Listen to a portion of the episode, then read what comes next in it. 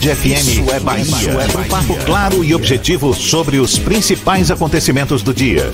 Um programa com a marca do Grupo A Tarde de Comunicação e do Bahia Notícias. Para botar tempero no começo da sua manhã. Isso é Bahia. Isso é Bahia. Apresentação: Jefferson Beltrão e Fernando Duarte. Isso é Bahia. Oferecimento: Festival Grandes Marcas Ferreira Costa. Os melhores produtos com as melhores ofertas. Auto Sard Veículos, a sua loja de seminovos no Shopping Bela Vista, segundo piso. Escola SESI. Você constrói o seu mundo. Matrículas abertas. Ensino fundamental e médio. Que maravilha! Salve, salve, bom dia! Seja bem-vindo! Estamos começando mais um Isso é Bahia. E vamos aos assuntos que são destaque nesta terça-feira, 5 de novembro de 2019. Óleo atinge Prado e Alcobaça no extremo sul da Bahia. Número de municípios afetados chega a 28. Dois casos de contaminação por manchas de óleo são investigados no sul da Bahia. 100 mil motoristas devem ser notificados em Salvador por falta de pagamento do IPVA. Ebó coletivo é realizado em frente ao navio Livraria, que divulgou comentário preconceituoso e discriminatório. Bahia vai ganhar novo aeroporto na Costa dos Coqueiros. Baiana Ana Marcela é eleita melhor nadadora do mundo em águas abertas por revista norte-americana. O Vitória encara o Brasil de Pelotas no Barradão para melhorar desempenho em casa na reta final da Série B. São alguns dos assuntos que você acompanha a partir de agora no Isso é Bahia. Estamos aqui recheados de informação com notícias, bate-papo e comentários para botar tempero no começo da sua manhã. Junto comigo, todo cheio de gás, Fernando Duarte. Chega mais, bom dia! Bom dia, Jefferson. Bom dia, Paulo Roberto na operação, Rodrigo Tardio e Rafael Santana na produção. E um bom dia mais especial para quem está saindo de casa agora, indo para o trabalho, levar os filhos para a escola, indo para a faculdade, para quem está chegando agora do trabalho e para quem está tomando aquele cafezinho que o cheiro tá batendo aqui.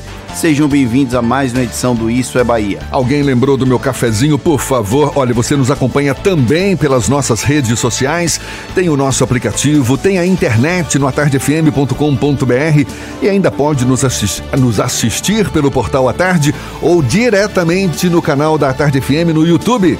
Bom dia para você. É claro, também participar enviando mensagens pelo nosso WhatsApp qual é? 71993111010. Pode mandar sua mensagem, eu tô aqui esperando para interagir com todos vocês. Tudo isso e muito mais a partir de agora para você.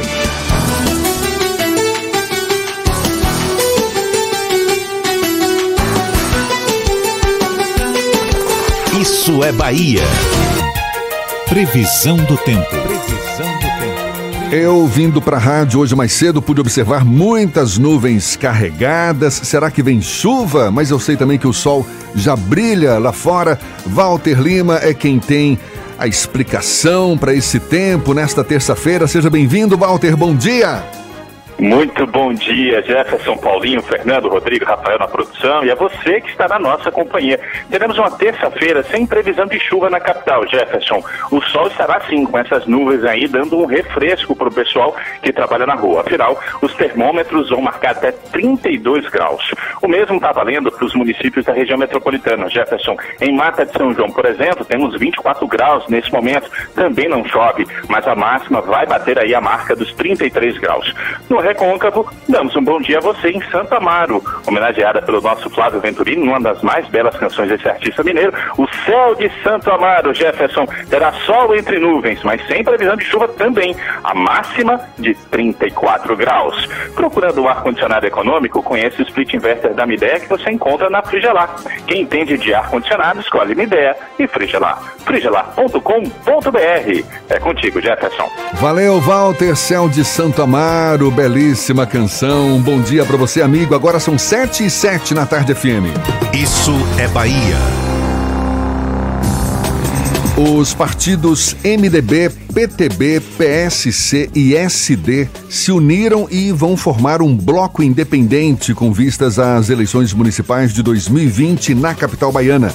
O presidente da Câmara Municipal de Salvador, Geraldo Júnior, que é do Solidariedade, será o porta-voz do movimento. O assunto é tema do comentário político de Fernando Duarte. Isso é Bahia. Política. A Tarde FM. A união entre MDB, PTB, PSC e Solidariedade serve como uma tentativa de equilibrar forças com outras legendas os MDBistas não chegam a ser um nanico nacional, mas na Bahia se tornaram minúsculos e cada vez mais enfraquecidos após o desastre de Lúcio e Gedel Vieira Lima. Já os demais partidos sofrem com a crise no, com risco de, no futuro, serem atingidos pela cláusula de barreira, o mesmo problema que poderia atingir o PCdoB, que eu vou falar daqui a pouquinho. Unindo forças, é maior a chance desses quatro partidos obterem algum tipo de êxito na negociação para as alianças nas cidades de maior porte, que podem render votos, na verdade, em 2022.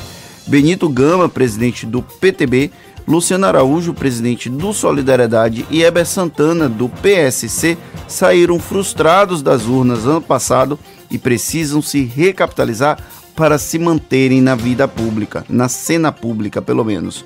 Não é a primeira vez, inclusive, que essas legendas flertam conjuntamente. O rascunho vinha se desenhando há alguns meses e até desde o ano passado. Agora, nos últimos meses, sob a batuta do presidente da Câmara de Salvador, Geraldo Júnior, que tenta se viabilizar para uma disputa na capital baiana. Apesar de tentar ser candidato a prefeito, presidente da Câmara quer garantir ao menos um espaço como vice, ou no mínimo uma reeleição tranquila para o legislativo soteropolitano. Agora, uma outra movimentação que aconteceu ontem que vale destacar foi que os comunistas anunciaram Olívia Santana, a deputada estadual, como candidata ou pré-candidata a prefeita pelo partido em 2020 aqui em Salvador. Aí tem uma questão que tem, mostra que houve um certo racha dentro do PCdoB.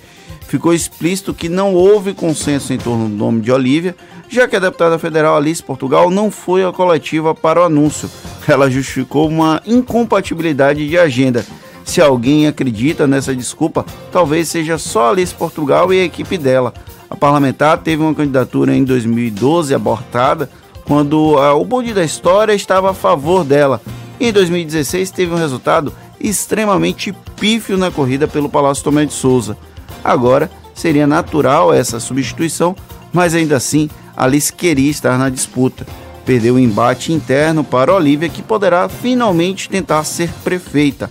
Ela reúne duas características consideradas essenciais nesse processo de discussão de candidaturas. Ela é mulher e negra, mas dificilmente Olivia Santana vai conseguir se viabilizar para o apoio de outras legendas, como PT, PSD e PP, que tendem a marchar juntas aqui em Salvador, mas que não necessariamente com a candidatura de fora desse grupo específico, a não ser que a menina dos olhos do governador, Belin, do governador Rui Costa, Guilherme Belintani, se filie ao PSB, por exemplo. No entanto, é importante essa demarcação de território, tanto do ponto de vista político quanto eleitoral, com o fim das coligações proporcionais, o PCdoB não parece muito afeito a viver na sombra petista, como acontece já nos planos nacional e estadual, já que precisa construir uma bancada na Câmara pensando não em 2020, sempre em 2022.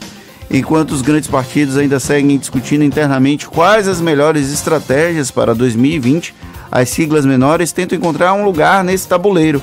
Não chega a ser uma disputa de foice, apesar do PCdoB estar envolvido, pois estamos há muito, mas muito tempo da eleição.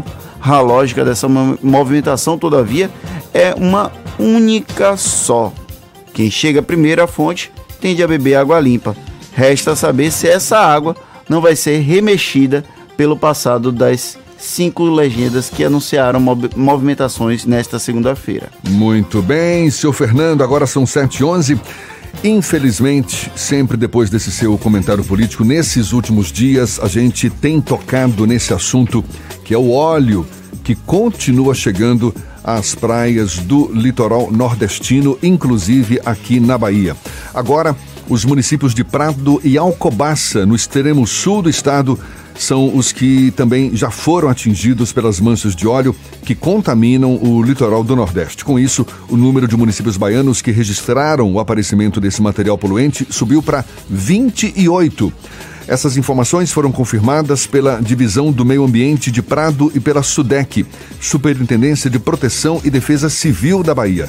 Em Prado, as manchas atingiram a praia de Lagoa Grande e em Alcobaça, a SUDEC ainda não informou a praia onde as pelotas de óleo cru chegaram. A Prefeitura de Prado informou que está monitorando a orla da cidade. E dois casos suspeitos de intoxicação pelas manchas de óleo estão sendo investigados na cidade de Ilhéus, no sul da Bahia. Os casos envolvem pessoas que tiveram contato com óleo e relataram aparecimento de sintomas que surgiram logo após esse contato. Um deles é aquele turista mineiro Anderson Gabriel, que ficou com manchas no corpo após tomar um banho de mar na praia de Cururipe, em Ilhéus. Ele contou que ficou dentro da água por cerca de 40 minutos e saiu quando o corpo começou a arder. É um segundo caso sob investigação é o da ativista ambiental Cláudia Santana, que estava atuando como voluntária recolhendo óleo nas praias de Ilhéus até o dia em que passou mal. Ela disse ter sentido dores de cabeça e também no estômago, além de tontura e enjoo. Os casos suspeitos de intoxicação pelo óleo estão sendo investigados pela Vigilância em Saúde Ambiental de Ilhéus e também pela CESAB, Secretaria Estadual da Saúde. Ainda sobre esse óleo que atinge o litoral nordestino, os dois maiores navios de guerra do Brasil e uma fragata zarparam ontem do Rio de Janeiro com aproximadamente 2 mil militares em direção aos estados atingidos pelas manchas de óleo no Nordeste. Eles se juntam à frota que já está no litoral nordestino para auxiliar na limpeza, recuperação, ações humanitárias e principalmente no monitoramento do surgimento de novas manchas nas praias.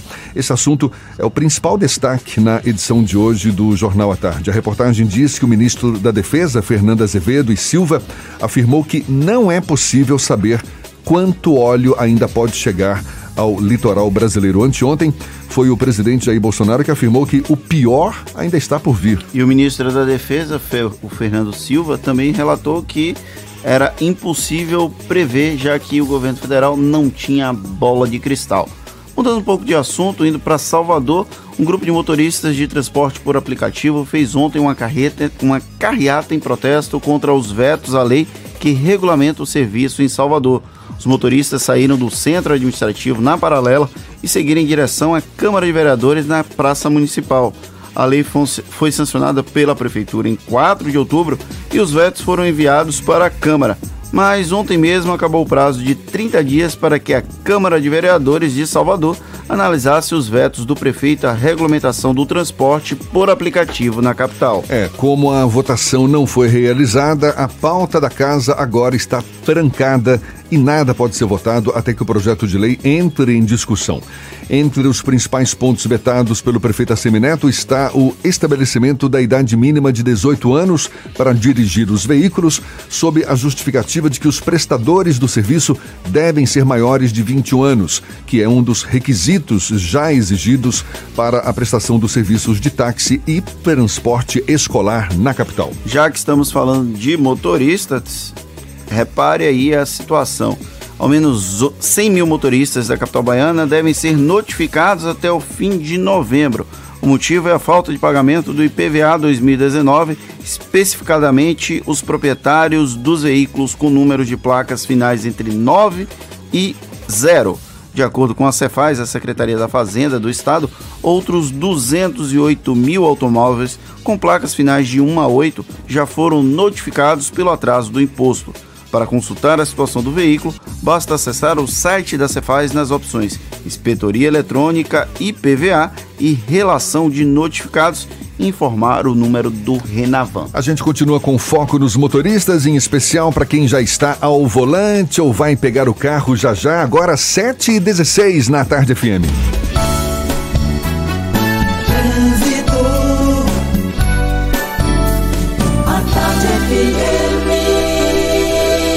Oferecimento: Monobloco, o pneu mais barato da Bahia. 0800 111 7080. Link dedicado e radiocomunicação é com a Softcomp. Chance única Bahia VIP Veículos, o carro ideal com parcelas ideais para você.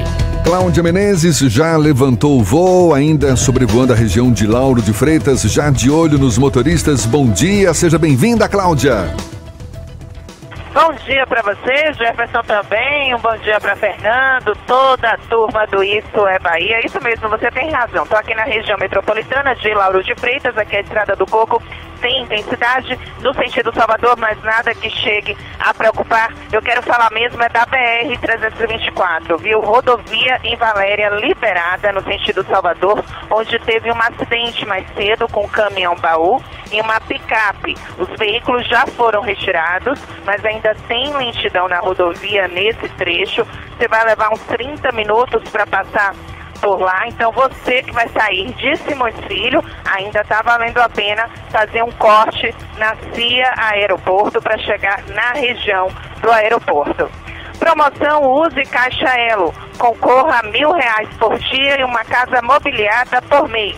Cadastre seu cartão Caixa Elo, débito ou crédito em usecaixaelo.com.br e participe. Vem, Vidão! Com você, Jefferson. Obrigado, Cláudia. Tarde FM de carona com quem ouve e gosta.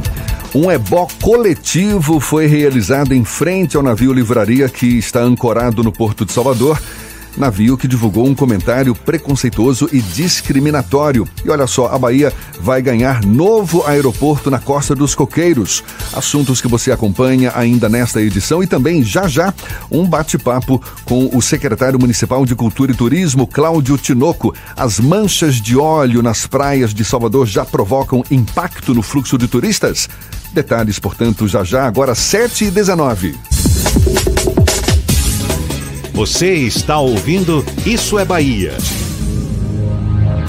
Chance única Bahia VIP. Não deixe passar. Corra para aproveitar. Super lotes de seminovos com parcelas ideais para você. Lote 1, Sandero Agile ou Siena Fire com parcelas de 399. Lote 2, Etios HB20 ou Lifan X60, parcelas de 799. Lote 3, Renegade e X35 ou Corolla, parcelas de 999. Bahia VIP Veículos, Avenida Barros Reis Retiro. Fone 3045 5999. Consulte condições na concessionária. No trânsito, a vida vem primeiro. Você sabia que três colheres de aveia quaker ajudam a reduzir o colesterol? Então aqui vai uma dica de quaker para você inserir aveia no seu dia a dia de forma prática e simples. Que tal fazer um mingau? É muito fácil. É só misturar leite, canela, mel e três colheres de aveia super grão quaker, que tem fibra, proteína e beta-Q, que ajuda a diminuir o seu colesterol, tornando sua refeição ainda mais nutritiva. Viu só como é simples? Agora é só comer. Aveia super grão quaker. Transforma o seu mingau em um super mingau.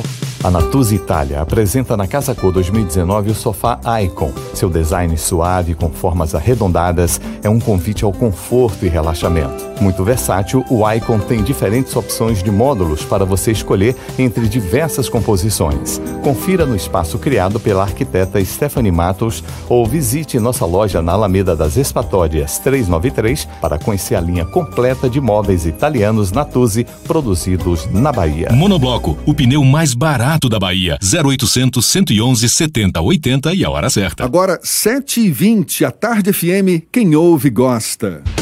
Você sabia que na Monobloco os pneus velhos deixados pelos clientes podem virar chachim, cadeira e até asfalto? E que a Monobloco apoia o esporte amador e a cultura? E que também na Monobloco uma parte do lucro do serviço do seu carro você pode direcionar para algumas instituições beneficentes? Não sabia? Então se ligue! Monobloco faz tudo de mecânica e tem o pneu mais barato da Bahia. Água de Meninos, Lauro de Freitas e Abrantes.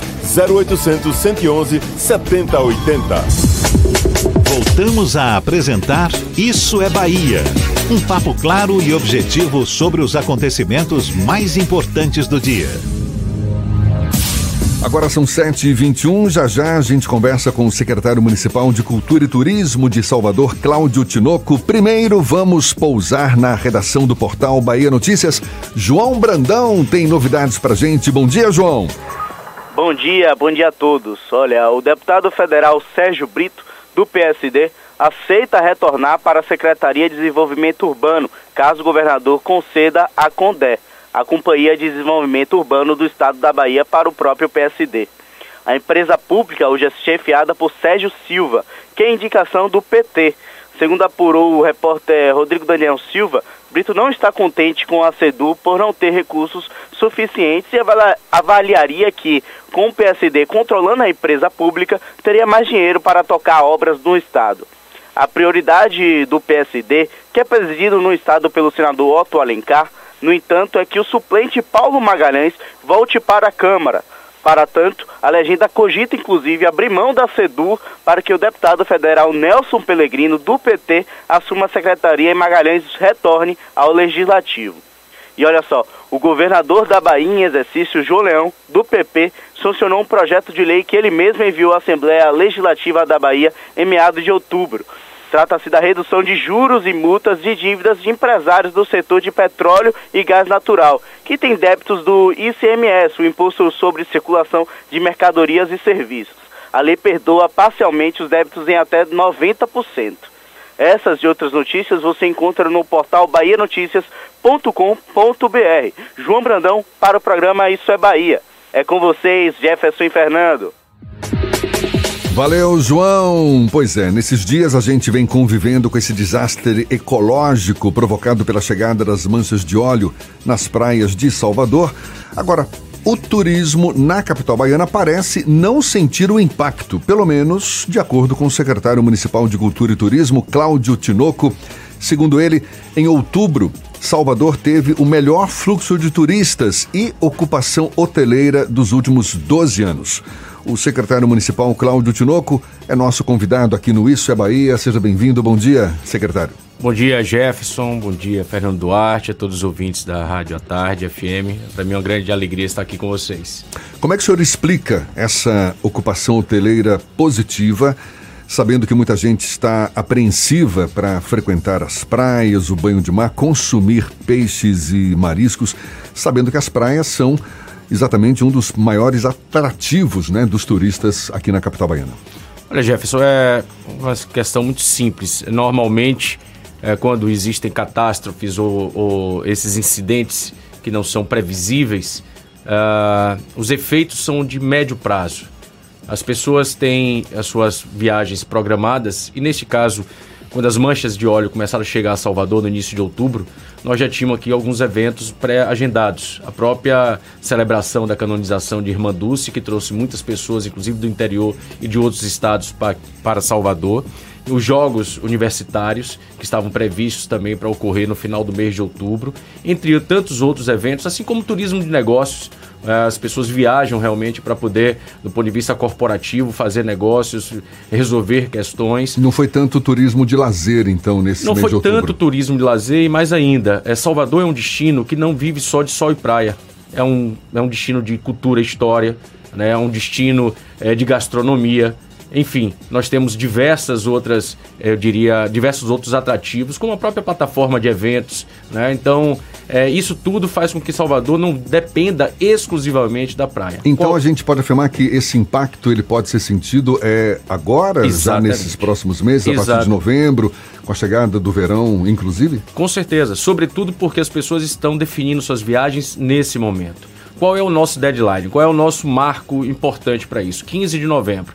Nós estamos monitorando desde o início da crise aqui em Salvador, junto à BAVE, a Agência Brasileira de Agências de Associação Brasileira de Agências de Viagem, que está em contato com as ABAVs em cada um dos mercados emissores para Salvador, identificando se as agências estão tendo a percepção do cancelamento ou da queda de busca, por já, exemplo. E já tem algum Salvador. sinal nesse sentido? Não tem muito sinal nesse sentido. Por outro lado, o nosso prazo é 15 de março, de novembro, porque é exatamente quando as pessoas começam a definir a compra, sobretudo para as festas de final de ano e para o verão. A gente tem aqui uma grande operadora nacional, que é uma das principais, eu diria, é, é, emissoras de turistas para Salvador.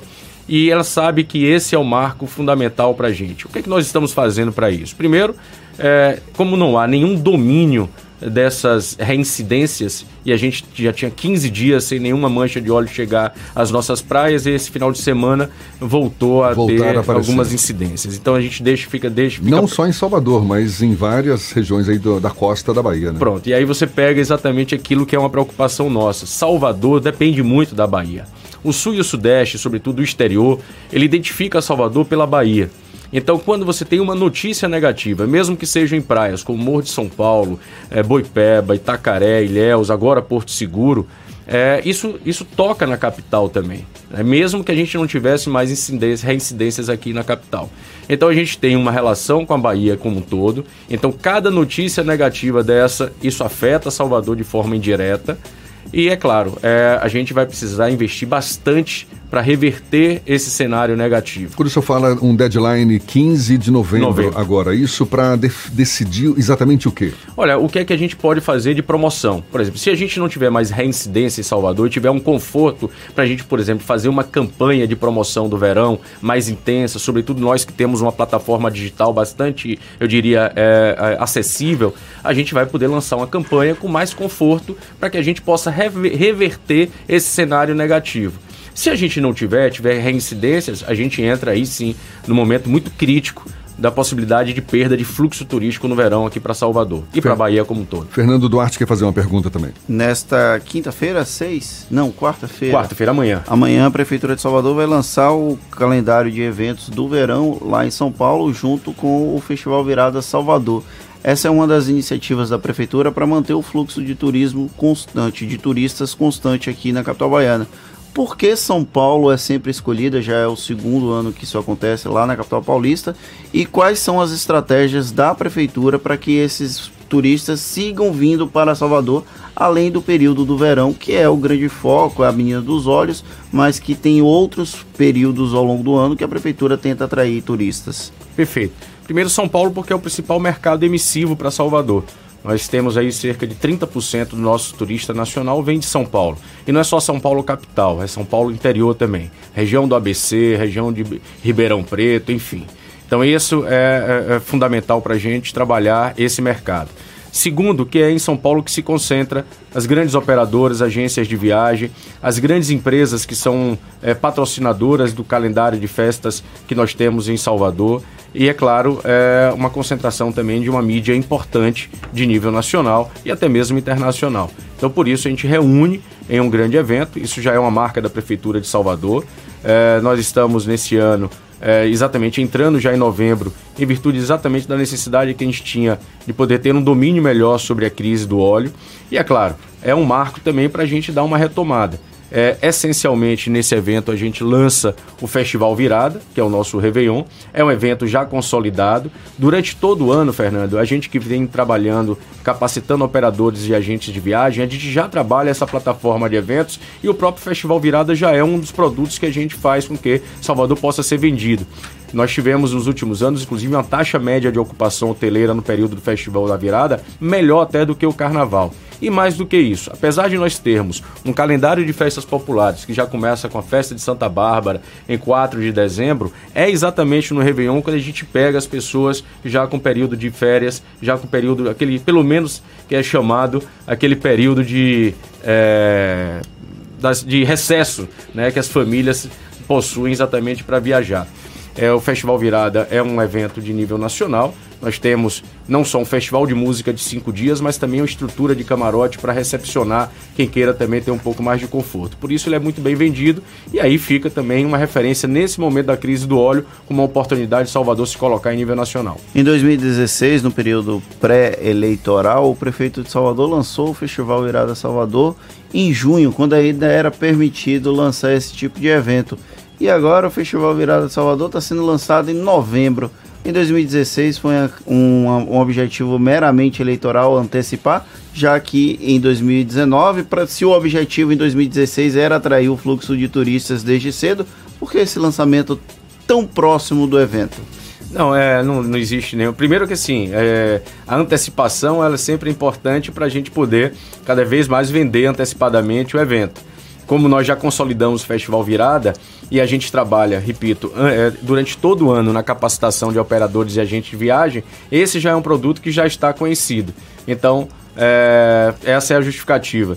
E é claro, aquilo que a legislação eleitoral é, impede do prefeito poder fazer é, em anos eleitorais, a gente antecipa. Assim como são ordens de serviço, algumas inaugurações, é comum nesse período do ano eleitoral antecipar essa agenda. Falando em prazos, o centro de convenções, que estava previsto para agora, dezembro, foi adiada, né? A inauguração dele. É, na verdade a gente é, prolongou é, esse prazo para aproveitar melhor é, o momento da cidade. Nós devemos... Esse foi o real motivo ou Foi as obras motivo. que não estão não, não, acompanhando o Eu saio daqui da rádio, inclusive vou para lá para o canteiro de obra, a gente tem acompanhado isso diariamente. A obra está dentro do cronograma, é, nós devemos concluir entre 18 e 20 de dezembro é, as obras, inclusive a gente vai fazer esse registro para toda a imprensa. É claro que se a gente concluindo 18 e 20, a gente teria talvez aí o dia 21, que é uma, um sábado para inaugurar. É, primeiro, nós temos hoje uma empresa operadora que é francesa, de capital francês, que tem todo o interesse não só de trazer os seus executivos, o presidente mundial, mas sobretudo players internacionais, pessoas que compram é, o, o destino onde tem centros de convenções. E as festas, a proximidade com as festas de final de ano fez com que a GL Eventos manifestasse pra gente que estava apertado. Tanto é que eles queriam antecipar para o dia 12 de dezembro. Mas já não tinha evento programado para o finalzinho do ano? Não, não. É, nosso evento programado mesmo hoje é o Congresso Nacional de Hotéis, que é maio. Esse está pactuado, né? foi prospectado pela prefeitura, inclusive. Nós temos uma, uma feira de calçados que é no final de janeiro. Essa manifestou para a GL o interesse de analisar a possibilidade de realizar no centro de convenções e alguns eventos musicais é, não associados a feiras e congressos já para o mês de fevereiro. A inauguração então está marcada para que dia exatamente? Olha, janeiro, final de janeiro. É, eu não, não tenho como antecipar o dia. Final de janeiro que vai coincidir com esse evento, é, é, o senhor citou agora aí, previsto da Feira de Calçados. Feira de Calçados. A Feira de Calçados não está, não está contratada, tá? A gente deve inaugurar entre 20 e 31 de janeiro. O que é que está determinando para isso? É agenda da artista. A gente pretende fazer um show. É... Com quem? Qual é a artista? Olha, é... se, não, se não está contratado, eu não posso anunciar, Fernando. Mas fato, já sabe quem. Tá... Qual é a negociação? Não, a, a negociação é a data. Ah, Entendeu? Então você tem que analisar a pauta, tudo isso. A gente tem, de opções Ivete Sangalo, Daniela Mercury. Não, eu, não, eu acho que é, é, essa especulação não, não, não ajuda muito, porque eu acho que toda... Fernando, Fernando é inquieto. Não, Fernando mas é ele inquieto. cita duas grandes artistas baianas, né? Entre tantas outras que tem. Então, quem não, não estiver, não é porque a prefeitura ou a própria GL. Só para, eu acho que é interessante para os seus ouvintes, a gente deve fazer dois momentos. O primeiro momento é, é promovido pela GL, inclusive patrocinado pela GL para convidados. E no segundo dia, a gente vai fazer uma grande celebração aberta para a população de Salvador. Aí, o intuito do prefeito Semineto é que a população se aproprie do equipamento com uma grande movimentação cultural. Então vai ser, vai ter para todo mundo, quem sabe aí qualquer outro artista possa estar participando. Cláudio Tinoco, secretário municipal de Cultura e Turismo e também vereador de Salvador, vai ficar na secretaria até abril ou pode retornar para a Câmara antes, pensando buscar a reeleição? Segura a resposta. A gente volta a conversar já já com Cláudio Tinoco, agora 25 para as 8 na Tarde FM.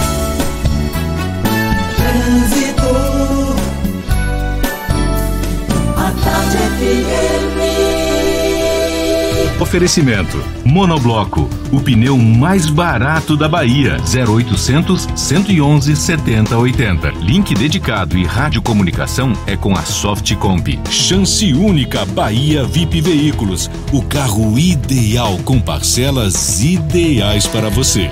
A gente dá mais um sobrevoo por Salvador. Cláudia Menezes é quem tem essa vista privilegiada. Diz pra gente, Cláudia. E bota vista privilegiada nisso, viu, Jefferson? A gente está aqui na região da Cidade Baixa. A gente, o movimento aqui está bem tranquilo. Estou vendo aqui tanto na Jequitaia quanto na Engenheiro Oscar Ponte. Só tem intensidade. Agora a vista é realmente maravilhosa. E olha, eu falo com você que também está na região dos mares, viu? E quer chegar na Boa Viagem, vá pelo caminho de areia agora. A Avenida Luiz Tarquini está com tráfego em sistema de pare e siga por causa de obras. Em mais um ponto, a Magalhães Neto está fluindo bem nos dois sentidos no trajeto entre a Orla de Costa Azul e a Tancredo Neves. Pós-graduação Unijorge. Seu currículo se destaca após Unijorge. Confira todos os cursos no site pós.unijorge.edu.br. Matrículas abertas 32068000. Com você, Jefferson. Topa trocar um dia, Cláudia? Você vem pra cá e eu vou sobrevoar pro Salvador? Vamos, vamos sim, eu topo. então tá, a gente combina esse dia aí, tá certo? Tá bom. A Tarde FM de carona com quem ouve e gosta. 22 minutos para as 8 horas. A gente já já tem as dicas da Marcita e retoma o papo também com o secretário municipal de Cultura e Turismo, Cláudio Tinoco. É um instante só. Você está ouvindo Isso é Bahia. Chance única Bahia VIP. Não deixe passar. Corra para aproveitar. Super lotes de seminovos com parcelas ideais para você. Lote 1, Sandero Agile ou Siena Fire com parcelas de 399. Lote 2, Etios HB20 ou Lifan X60, parcelas de 799. Lote 3, Renegade e X35 ou Corolla, parcelas de 999. Bahia VIP Veículos, Avenida Barros Reis Retiro. Fone 3045 5999. Consulte condições na concessionária. No trânsito a vida vem primeiro. Você sabia que na Monobloco os pneus velhos deixados pelos clientes podem virar chachim, cadeira e até asfalto? E que a Monobloco apoia o esporte amador e a cultura? E que também na Monobloco uma parte do lucro do serviço do seu carro você pode direcionar para algumas instituições beneficentes? Não sabia? Então se ligue. Monobloco faz tudo de mecânica e tem o pneu mais barato da Bahia. Água de Meninos, Lauro de Freitas e Abrantes. 0800 111 7080. O cartão Bradesco tá em todo lugar. Tá no programa Menu com 15% de desconto nos melhores restaurantes. Tá na meia entrada do cinema na rede Cinemark. E nas suas músicas preferidas com o Bradesco Music. Cartão Bradesco. Tá em todo lugar, até no cartão. Se o corpo é magro, se o músculo é fraco, o que a gente quer? Saúde! O que a gente quer? Saúde! Coba Vital, presente no dia a dia. Coba Vital, pra toda a sua família, pra melhorar Coba Vital. Coba Vital é um estimulante de apetite para crianças e adultos que desejam crescer e ter o peso adequado. Coba Vital, para aumentar a fome de saúde.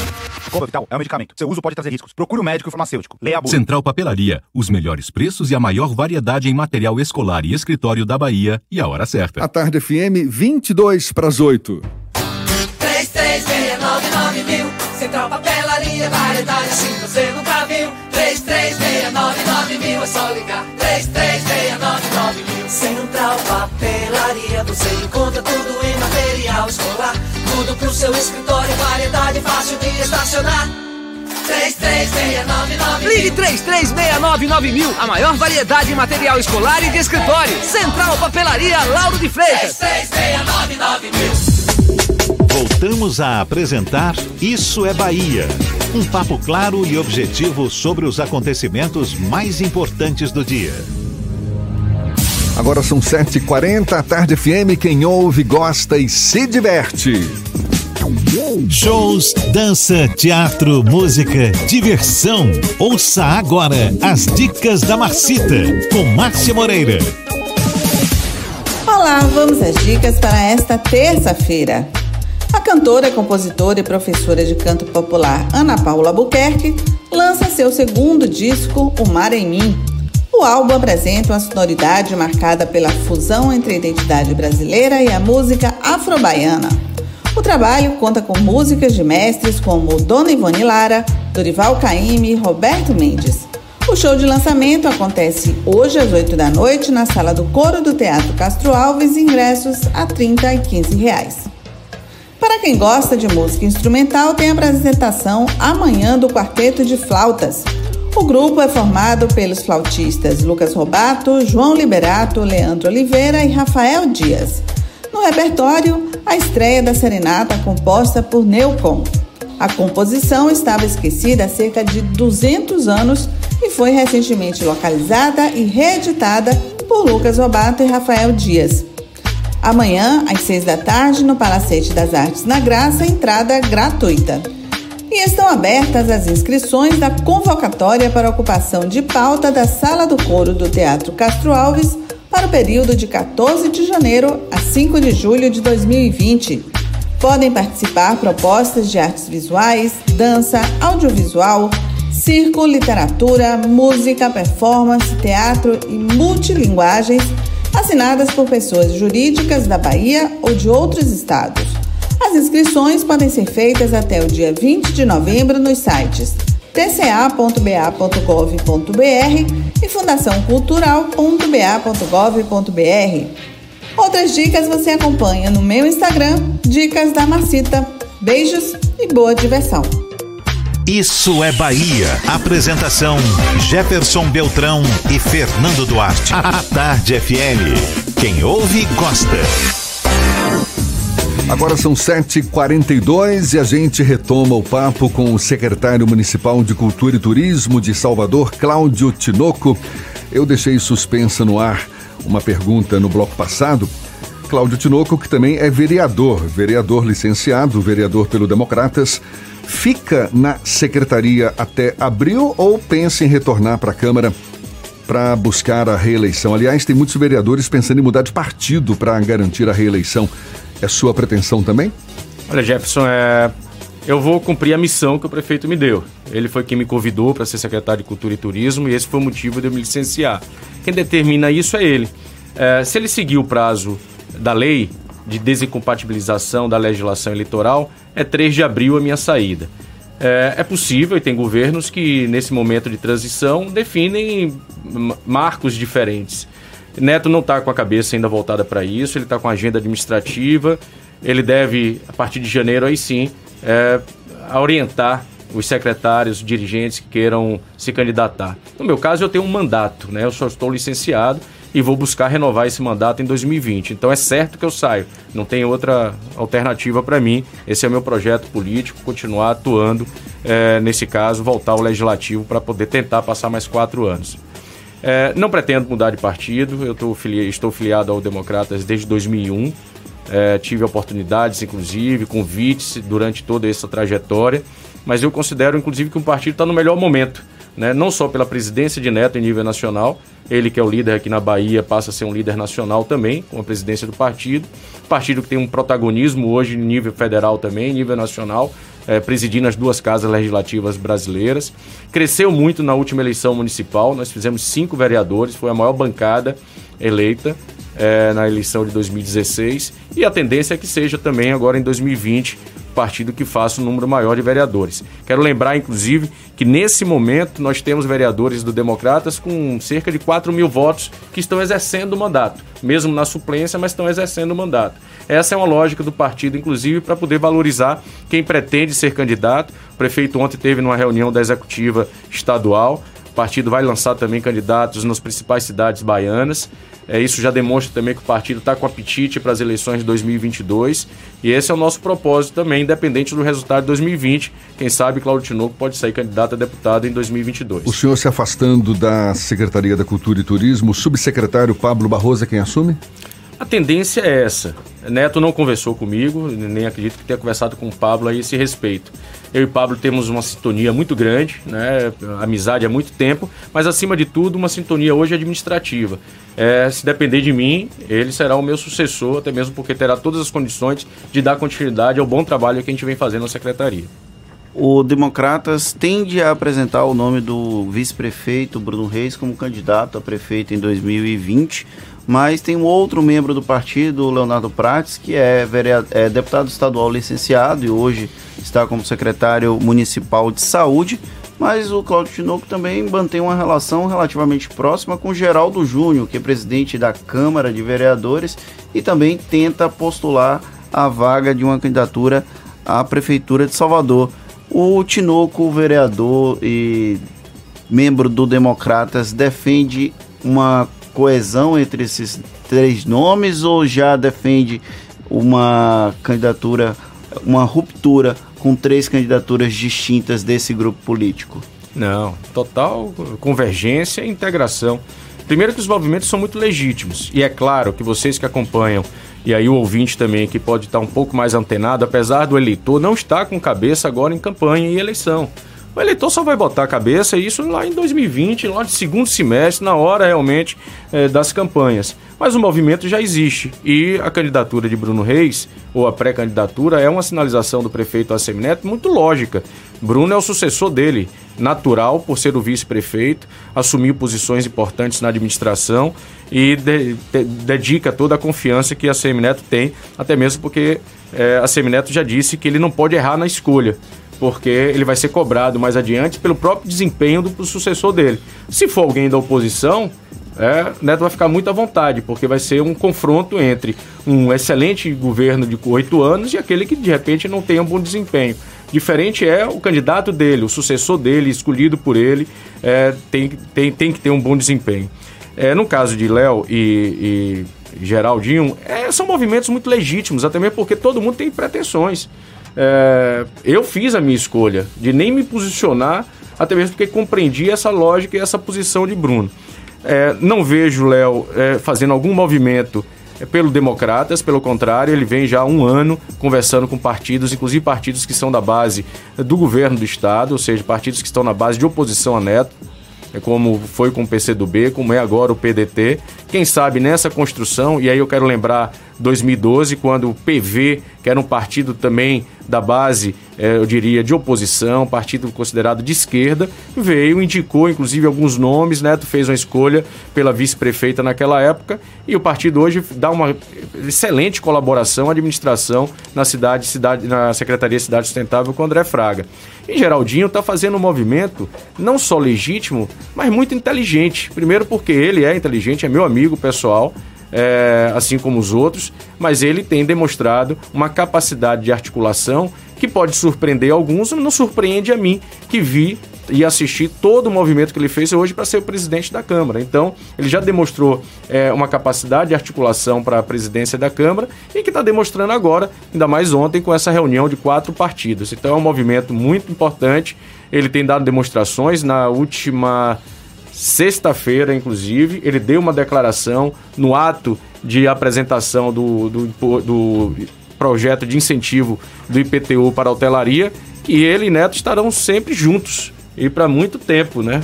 Quem sabe para a vida toda. Então é esperar para ver, quem sabe daí sai uma, uma boa, né, uma boa integração e vem aí uma chapa muito forte para a sucessão de Neto no ano que vem. Tá todo mundo de olho, pode ter certeza. Cláudio Tinoco, secretário municipal de Cultura e Turismo, conversando conosco aqui no Isso é Bahia. Muito obrigado e um bom dia, Cláudio. Muito obrigado, Jefferson, Fernanda, todos aqui da, do estúdio e todos também ouvintes que acompanharam a nossa entrevista. Muito obrigado pela oportunidade. Agora são 7h49 na Tarde FM. Isso é Bahia. Economia.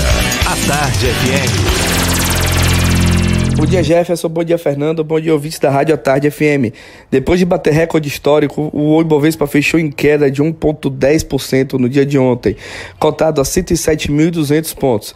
Apesar da queda, o índice encerrou o mês passado com a alta de 2,36%. Foi a segunda alta consecutiva mensal. O Ibovespa já se prepara hoje para quando sai o payroll não agrícola dos Estados Unidos, que pode mexer com Wall Street. Por aqui, além dos resultados de produção industrial, a agenda traz a assinatura da minuta do termo aditivo ao contrato de cessão onerosa entre a Petrobras e a União, com a participação do ministro Paulo Guedes. Além disso, continuaremos tendo a temporada de balanço. O dólar fechou em alta de 0,61% no dia de ontem, cotada a R$ 4,02. A todos, bom dia, bons negócios. Meu nome é André Luzbel, sócio da BP Investimentos. Agora são 7h50 e temos notícias também diretamente do Portal à Tarde. Jaqueline Suzarte Apostos. Bom dia, Jaque. Bom dia, Jefferson Fernando e todos os ouvintes do programa Isso é Bahia. O general da reserva Mainá Santa Rosa pediu demissão do comando da Secretaria de Assuntos Estratégicos. Órgão subordinado à Secretaria-Geral da Presidência. Ele era o último secretário nomeado pelo ex-ministro da pasta Gustavo Bebiano. A saída do general foi motivada por descontentamento na relação com o atual ministro da Secretaria-Geral, Jorge Oliveira. E o vereador Manuel Jorge de Almeida Curvelo, presidente da Câmara de Camaçari, foi acionado ontem pelo Ministério Público Estadual. O promotor de justiça, Everardo Nunes, solicita que, em decisão liminar, a Justiça determine à Câmara de Vereadores a suspensão do contrato firmado este ano com a empresa Larclin Saúde Ambiental Limitada. Segundo Yunes, há irregularidades no contrato e indícios de superfaturamento que configuram atos de improbidade administrativa cometidos pelo presidente da Câmara e a empresa. Essas e outras notícias você encontra no portal atarde, atarde.com.br. É com vocês. Obrigado, Jaque. 7h52, depois daquele navio livraria ancorado no Porto de Salvador, divulgar uma declaração preconceituosa, discriminatória e que afirma não saber quem foi o autor dessa mensagem. Bom, o fato é que acabaram recebendo um presente que não imaginavam, né? Com certeza. Grupos ligados à defesa das religiões de matriz africana fizeram ontem um ebó que é uma oferenda das religiões de matriz africana em frente ao navio Logos Hope, que está ancorado no porto de Salvador. O ato é realizado como forma de repúdio à declaração da organização responsável pelo navio, considerada a maior livraria flutuante do mundo. Antes de embarcar para a capital baiana, a organização pediu orações e disse que a capital aqui da Bahia é conhecida pela crença das pessoas em espíritos e em demônios. É, absurdo, né? E olha, após a publicação considerada de cunho discriminatória contra Salvador e sua população, a empresa Operação Mobilização Brasil, responsável pelo navio Logos Hope, se comprometeu a realizar ações de reparação do dano causado pela postagem. De acordo com informações do Ministério Público do Estado da Bahia, a empresa deve publicar um pedido de desculpas oficial em dois jornais impressos daqui da capital até quarta-feira, portanto, até amanhã, além de produzir um vídeo de três minutos sobre racismo religioso com representantes de diversas crenças. Mudando um pouco de assunto, a gente vai inclusive voltar a falar sobre esse tema na segunda hora. Tem um dado preocupante: o Brasil registrou no ano passado 68 mil novos casos de câncer de próstata, a segunda maior causa de morte por câncer entre homens. Os dados são do Ministério da Saúde e do Instituto Nacional do Câncer. Neste mês, a campanha Novembro Azul de prevenção ao câncer de próstata tem como objetivo estimular homens a buscar o médico antes que a doença se torne incurável. É, as alterações na próstata só podem ser identificadas em consulta médica e a partir da prescrição de exames específicos. O toque retal, por exemplo, verifica se há ou não nódulos no órgão e é essencial para o diagnóstico da doença. Aqui em Salvador, a CCR Metro vai promover uma ação amanhã e também na sexta-feira na estação Acesso Norte. Os homens vão poder medir a pressão, fazer avaliação nutricional e obter informações sobre os riscos do câncer de próstata. O serviço vai ser realizado das 5 da tarde às 7 da noite e é de graça. Mudando completamente de assunto, indo para o esporte, o Vitória entre campo hoje às 8 e meia da noite para encarar o Brasil de Pelotas no Barradão. Às seis, partid às seis partidas do fim do Campeonato Brasileiro, o Rubro Negro vai buscar em casa um bom resultado para se manter na Série B. Os jogos em Salvador têm sido uma pedra no sapato do Leão, que não conseguiu embalar uma sequência de vitórias em casa. Em 11 partidas, a equipe venceu 5, perdeu outras 5 e empatou 6. Um aproveitamento de 43%. Tá, a conta tá meio errada aqui, né? São 18 partidas, já que a equipe venceu 5, perdeu 5 e empatou 6. Um aproveitamento de 16 partidas, na verdade. Um aproveitamento de 43%. Para o duelo, o técnico Juninho não vai contar com Jordi Caicedo, que está suspenso, Wesley, Bocão e Chiquinho são dúvida. E olha só que legal, a campeã mundial de maratonas aquáticas, Ana Marcela Cunha, Baiana, Ana Marcela Cunha foi eleita a melhor nadadora do mundo em águas abertas pela revista norte-americana Swimming World, que é uma das mais importantes sobre o esporte. A baiana se disse surpresa com o prêmio e comemorou o ano especial com todos os objetivos alcançados. Ana Marcela tem até agora cinco vitórias em etapas do circuito mundial, duas medalhas de ouro no Mundial de Guangzhou e a classificação para os Jogos Olímpicos de Tóquio 2020 na prova dos 100 quilômetros. Parabéns, portanto, para Ana Marcela Cunha. Certamente um ano de 2019 super especial para ela. Agora são 7h56, a gente tem intervalo e volta já já para falar para toda a Bahia. Fique. Ah, peraí, você que está dirigindo, vai pegar o carro já já. Temos informações para você também.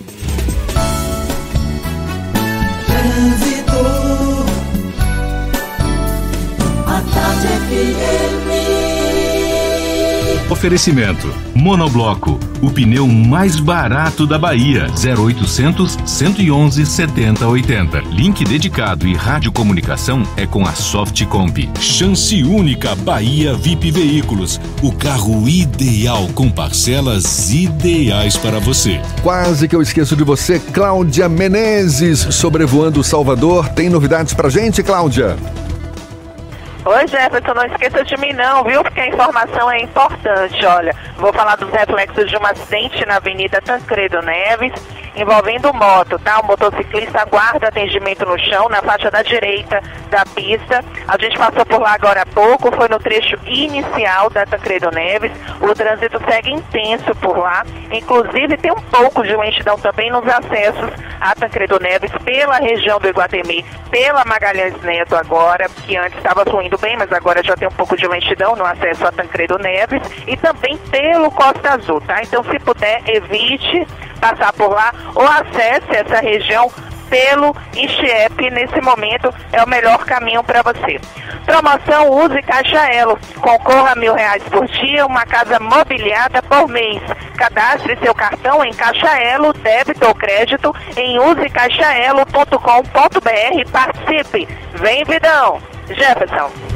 Obrigado, Cláudia. Tarde FM de carona com quem ouve e gosta. Agora sim, intervalo e a gente volta já já para falar para toda a Bahia. 7h58 na Tarde FM.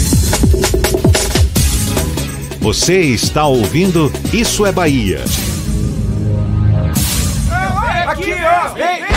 Deixa o blá blá blá de lado e vem pra Baviera. A ordem foi dada. Gerente tem poder de dono. Polo a partir de 49,990 com taxa zero. De Cross a partir de 79,990 e Amarok V6 2019 com supervalorização de até 15 mil no seu usado. Fazer parte da nova Volkswagen Vale.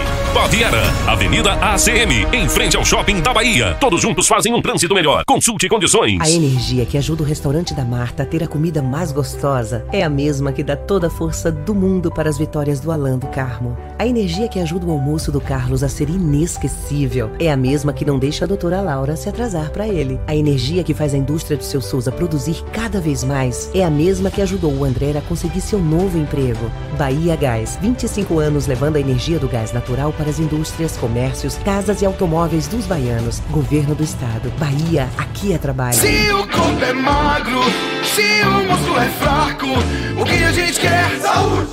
Porque a gente quer? Saúde!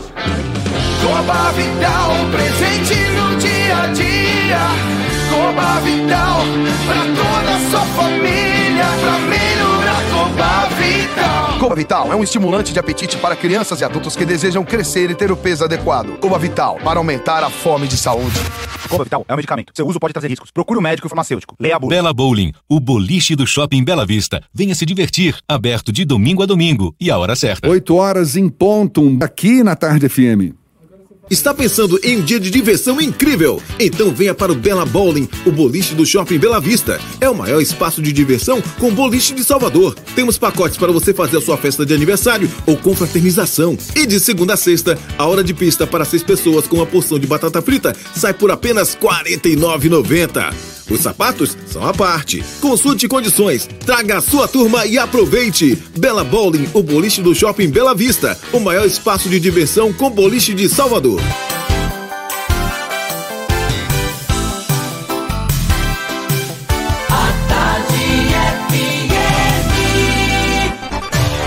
Atenção, emissoras afiliadas à Tarde FM. Em 5 segundos, isso é Bahia para todo o estado.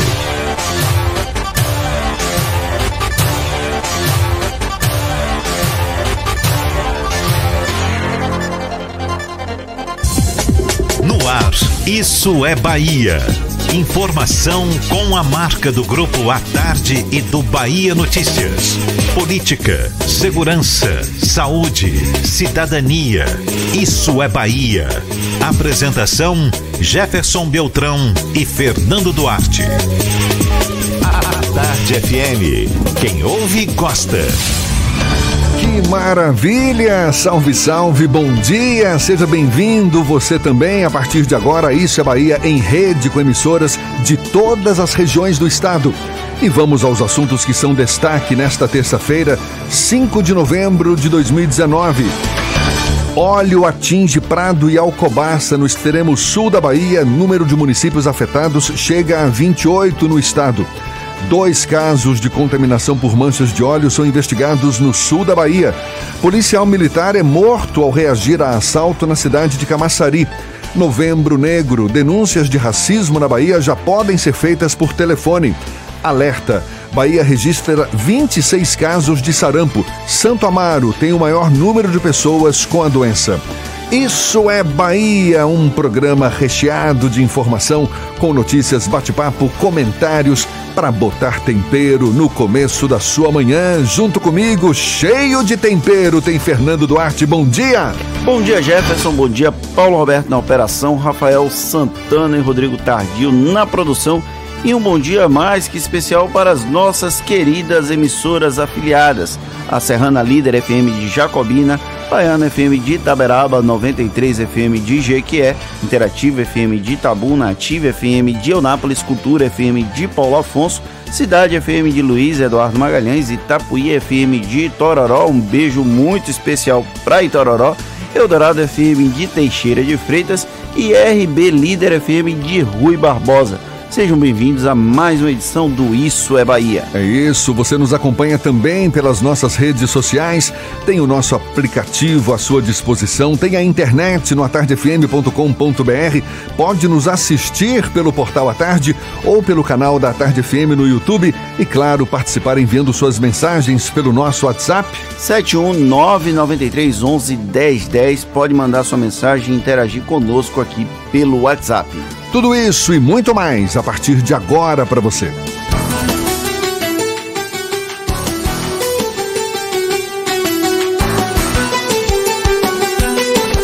Isso é Bahia. Previsão do tempo. Previsão do tempo. Pois é, Salvador amanheceu nesta terça-feira com o céu parcialmente encoberto, muitas nuvens, mas o sol também aparece. Na primeira hora, Walter Lima disse que a previsão de chuva era muito remota para esta terça-feira e para o interior do estado. Seu Walter Lima já tomou seu cafezinho, por favor, nos informe. Bom dia, amigo. Bom dia, Jefferson, a todos no estúdio a você ligado com a gente em todo o estado da Bahia. Pois é, no interior do estado, vamos falar com os nossos amigos em Jacobina. Essa região tem sido afetada aí por causa de queimadas desde o fim de semana. Temos nesse momento 21 graus. Infelizmente, Jefferson, não há previsão de chuva para a região, o que dificulta o combate aos focos de incêndio aí na região de Jacobina, tá? Sol com nuvens e máxima de 33 graus. Aí a gente sai do Piemonte da Chapada Diamantina e descemos para o sul do estado. Falamos com você em Itabuna, Ilhéus e cidades próximas, onde temos nesse momento 25 graus. A terça-feira será de chuva logo pela manhã e depois o tempo abre à tarde, com os termômetros chegando a marcar 30 graus. Procurando um ar-condicionado econômico, conheça o Split Inverter da Midea, que você encontra na Frigelar. Quem entende de ar-condicionado, escolhe Midea e Frigelar. frigelar.com.br Jefferson. Muito bem, seu Walter. Agora 8 e 5. Isso é Bahia. Nada menos do que 265 municípios baianos têm gestão fiscal considerada crítica ou difícil. Grande parte deles sequer consegue se sustentar financeiramente. E o mais grave, a situação é pior do que a registrada há seis anos, quando o número de municípios em dificuldade fiscal era de 247, número de municípios, 247, número, portanto, menor do que o atual. O levantamento foi divulgado pela Firjan, a Federação das Indústrias do Estado do Rio de Janeiro, e é tema do comentário político de Fernando Duarte. Isso é Bahia. Política. A Tarde FM. Jefferson, a gente tem que fazer dois retratos sobre o índice Fijan de municípios que foi divulgado na última sexta-feira. O primeiro retrato é comparativo de 2013 e 2019. Houve esse aumento nesse comparativo, eram 247 em situação crítica há seis anos e passou para 265, e em dificuldade eram 99 e passou a ser 108.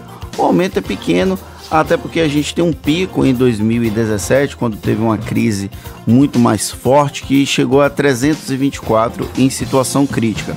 Mas isso acompanha uma crítica recorrente dos gestores que tem sido muito difícil administrar a máquina pública, porque os aumentos continuam, os programas sociais continuam chegando e as transferências não acontecem no mesmo ritmo.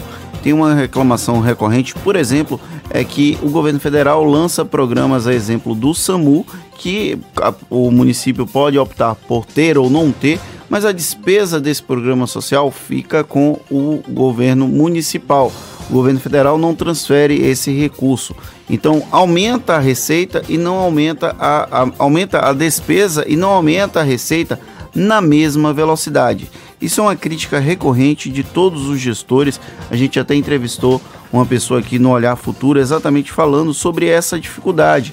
Porque como a despesa sempre tende a aumentar, o que, que tem acontecido? Os gestores têm mantido o gasto alto, principalmente o gasto com o pessoal, e o número, o volume de investimentos dos municípios tem caído consideravelmente. Em 2013, por exemplo, desde 2013, por exemplo, de acordo com a analista da Fijan, analista de estudos econômicos Nayara Freire, os gestores aumentaram 28,9 bilhões os gastos com o pessoal e reduziram o investimento em 10,4 milhões de reais. Ou seja, é uma disparidade muito grande e isso vai impactar no índice Fijan que coloca, que leva em consideração questões como autonomia, gastos com pessoal, liquidez investimentos. Aí tem um parêntese que a gente precisa fazer. Salvador é uma cidade que tem um índice, uma nota muito boa em outras, outros avalia outras avaliações, mas se você pega o índice Fijan, por exemplo, a capital baiana está em 88º lugar no país. É a melhor capital do país no índice Fijan e ainda assim está na posição 88 do ranking da Federação das Indústrias do Estado do Rio de Janeiro. Ou seja, há uma dificuldade muito grande do ponto de vista de gestão fiscal para todos os municípios brasileiros. 2017, como eu falei, que teve aquele pico, o índice Fijan ele leva em consideração as variações de três anos antes, 2014, 2015, você tem o, o pico da crise aqui no país, então por isso que 2017 teve esse pico dos municípios em estado crítico, mas o índice ainda continua alto. A gente somando os índices de situação crítica e dificuldade da Bahia, dão 346 municípios. Nós temos 417 municípios aqui no estado.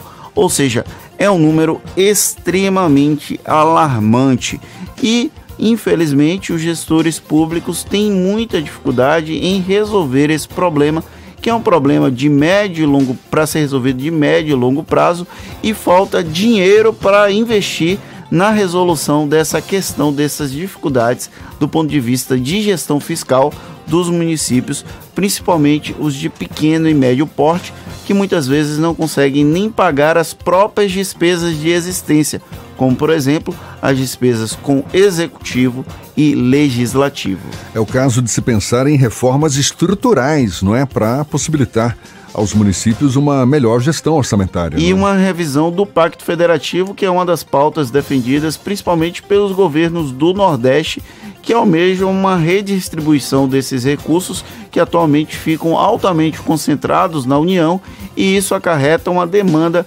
a necessidade de transferências. Inclusive, é, tem uma discussão, o ministro Paulo Guedes, na entrevista do último domingo na Folha de São Paulo, ele fala até em desindexação dos recursos, porque atualmente são 15% para saúde e 25% para educação. Ele planeja nas propostas dele mudar para 40% e o município vai definir o que vai para a saúde e o que vai para a educação. Então, é uma situação que vai ter uma discussão nos próximos 12 meses, nos próximos até nos dois, três anos, pelo menos durante o mandato de Jair Bolsonaro, há uma expectativa dessa rediscussão do Pacto Federativo e é um problema que precisa ser discutido com urgência no Brasil. Você falou com foco nos municípios baianos, mas de fato é uma situação que atinge a maior parte dos municípios brasileiros. Segundo esse índice Firjan, quase 75% dos municípios brasileiros em situação fiscal difícil ou crítica. Ou seja, é uma dificuldade generalizada, um histórico é uma questão, inclusive, nós temos que tomar bastante cuidado para não culpar os atuais gestores dos municípios por conta desse número, porque é uma questão histórica. Os atuais gestores, lógico que eles têm responsabilidade caso eles não façam nenhum tipo de iniciativa para melhorar esse índice, mas é uma questão muito mais histórica do que um retrato do atual momento, o índice Fijan da Federação das Indústrias do Estado do Rio de Janeiro. Agora 8 e 11 e a gente atualiza as informações para os nossos ouvintes no interior do estado sobre essa situação dos óleos, das manchas de óleo que atingem as praias baianas. Subiu para 28 o número de municípios baianos com registro de manchas de óleo, esse óleo que afeta todos os estados da região Nordeste. Os últimos municípios a detectarem o material poluente foram Prado e Alcobaça, no extremo sul da Bahia. Essas informações foram confirmadas pela Divisão do Meio Ambiente de Prado e pela SUDEC, Superintendência de Proteção e Defesa Civil da Bahia. Em Prado, as manchas atingiram a praia de Lagoa Grande e em Alcobaça, a SUDEC ainda não informou a praia onde essas pelotas de óleo cru foram encontradas. E a Vigilância em Saúde Ambiental de Ilhéus, no sul da Bahia, e a CESAB, Secretaria Estadual de Saúde, estão investigando dois casos suspeitos de intoxicação pelo óleo. Os casos envolvem pessoas que tiveram contato com óleo e relataram o aparecimento de sintomas. Um deles é o turista mineiro Anderson Gabriel, que ficou com manchas avermelhadas no corpo após tomar um banho de mar na praia de Cururipe. Outro caso sob investigação é o da ativista ambiental Cláudia Santana, que estava trabalhando como voluntária, recolhendo substâncias nas praias de Ilhéus até o dia em que passou mal. Ela disse ter sentido dores de cabeça e no estômago, tontura e enjoo. Agora 8 e 14 a gente dá um pulo à redação do portal Bahia Notícias. João Brandão Apostos. Bom dia, João. Bom dia, bom dia agora para todo o estado da Bahia. Olha só, o governo do estado sancionou a lei que aumenta a, idade limite de 56 para 60 anos para permanência do praça na reserva remunerada da Polícia Militar que é uma espécie de aposentadoria militar que permite que ele volte ativa, conforme publicação no Diário é, do Estado de hoje. Após a reserva remunerada, os soldados, cabos, sargentos, subtenentes e aspirantes irão para a reforma remunerada, mas neste caso não voltariam à corporação. O decreto foi assinado pelo governador em exercício, João Leão. E olha só, é, tendo em vista a redução do atual impacto de 80 milhões de reais por ano devido a casos de judicialização da saúde, a Secretaria de Saúde do Estado da Bahia se mobiliza para evitar o número tão alto de processos em busca de medicamentos e tratamentos. De acordo com o titular da pasta, Fábio Vilas Boas, para isso será criada uma Câmara Técnica. Vilas Boas defende que o processo de judicialização deve ser uma exceção e que qualquer procedimento administrativo na saúde deve ser considerada como evitável. Abre aspas. Nós temos que nos esforçar para poder atender ao máximo as demandas justas da população. As demandas que nós considerarmos improcedentes, nós vamos trabalhar para poder contestar judicialmente. Fecha aspas. Destacou o secretário da CESAB. Essas e outras notícias você encontra no portal baianoticias.com.br br Inclusive, a entrevista que o secretário municipal de Turismo e Cultura, Cláudio Chinu, concedeu no primeiro momento do programa Isso é Bahia. Então vocês podem conferir lá no Bahia Notícias que já já vai ter essa repercussão. É com vocês, Jefferson e Fernando.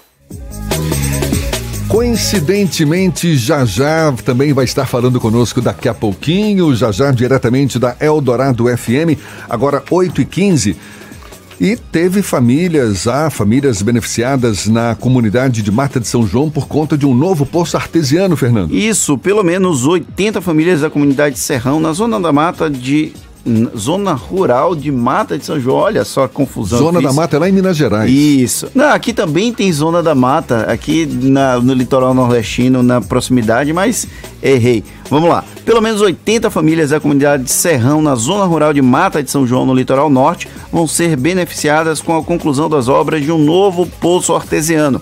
O equipamento, com 130 metros de profundidade, vai levar água de qualidade gratuita às casas da comunidade.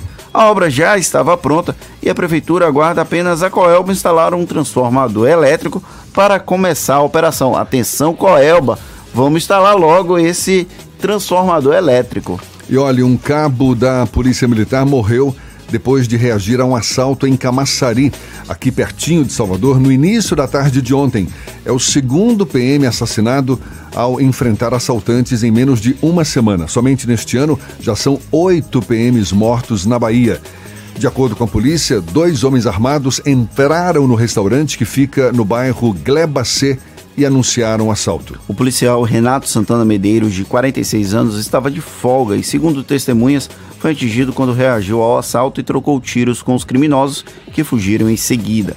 No dia 29 de outubro, o PM Tiago Ribeiro Santos foi morto durante assalto a uma joalheria no shopping da gente em Salvador. Ele também estava de folga no dia do crime. Agora 8 e 17 estamos em Novembro Azul, campanha que tem como objetivo conscientizar os homens sobre o exame regular, o exame urológico, o combate ao câncer de próstata. Daqui a pouquinho a gente conversa com o médico urologista Gelson Lopes. Primeiro, vamos dar início ao nosso giro pelo interior do estado. Vamos a Teixeira de Freitas, no extremo sul da Bahia. Já já, seja bem-vindo, já já da Eldorado FM. Bom dia, amigo. Bom dia, Jefferson. Bom dia, Fernando Duarte. Bom dia a todos que acompanham o programa Isso é Bahia. Paulinho, vou puxar sua orelha, viu? Aperte o play. E vamos ao giro de informações aqui no extremo sul baiano, principalmente no litoral, a cidade de Caravelas, com a aproximação do material vestígio do óleo, viu, Fernando? A Prefeitura de Caravelas, por meio da Secretaria de Meio Ambiente, articulou a atuação de vários agentes de proteção do meio ambiente, capacitou funcionários da limpeza pública e conseguiu também, Jefferson, junto a Suzano, uma rede de contenção de água com 250 metros de extensão e o monitoramento das praias, inclusive com a ajuda de um drone, né? Então, até o final desta segunda-feira, no dia de ontem, a quantidade de material retirado das praias caravelenses não ultrapassou os 50 quilos. Só para lembrar aqui, meninos, o material recolhido está sendo trilhado no ponto de apoio da praia do Grauçuá, na Barra de Caravelas, e na HM Engenharia Costeira e Portuária. E aqui em Teixeira de Freitas, a Prefeitura de Teixeira de Freitas, através da Secretaria de Desenvolvimento Econômico, Ciência e Tecnologia, vem trabalhando com a ornamentação natalina no comércio local. Um objetivo maior é atrair ali os clientes visitantes de 13 municípios vizinhos aqui na nossa região. Olha, eu tenho uma curiosidade aqui, Jefferson e Fernando. Eu quero aqui parabenizar a minha colega Cláudia Menezes, a nossa correspondente aérea. É, espero que o salário correspondente à função que a mesma exerce esteja dentro do, esteja dentro do, do, do normal, porque ela tem que ter um maior salário na nossa equipe por motivo de estar ali, né? A profissão de risco, viu, meninos? Mas é verdade, é. É a mais corajosa da equipe, viu, Jajá? Faz parte também, né? Tá certo. Olha, eu tenho uma curiosidade, uma outra curiosidade. Eu vi agora há pouco aí o nosso colega Fernando Duarte mandando beijinhos para a cidade de Tororó. Tem algum motivo extra aí, Fernando?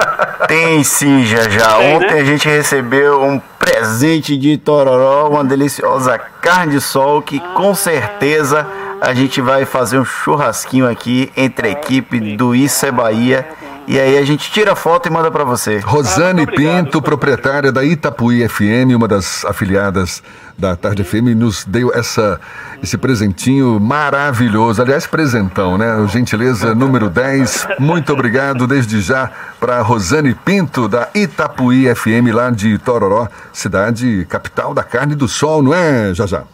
Pois é, então bota meu nome na lista aí, por favor, que eu irei com o maior prazer a Salvador via aérea, viu?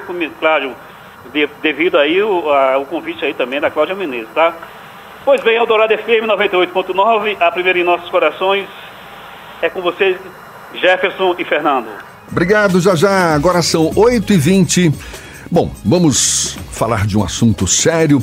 Olha só, levantamento da Sociedade Brasileira de Urologia revela que 20% dos casos de câncer de próstata são diagnosticados tardiamente. Motivo?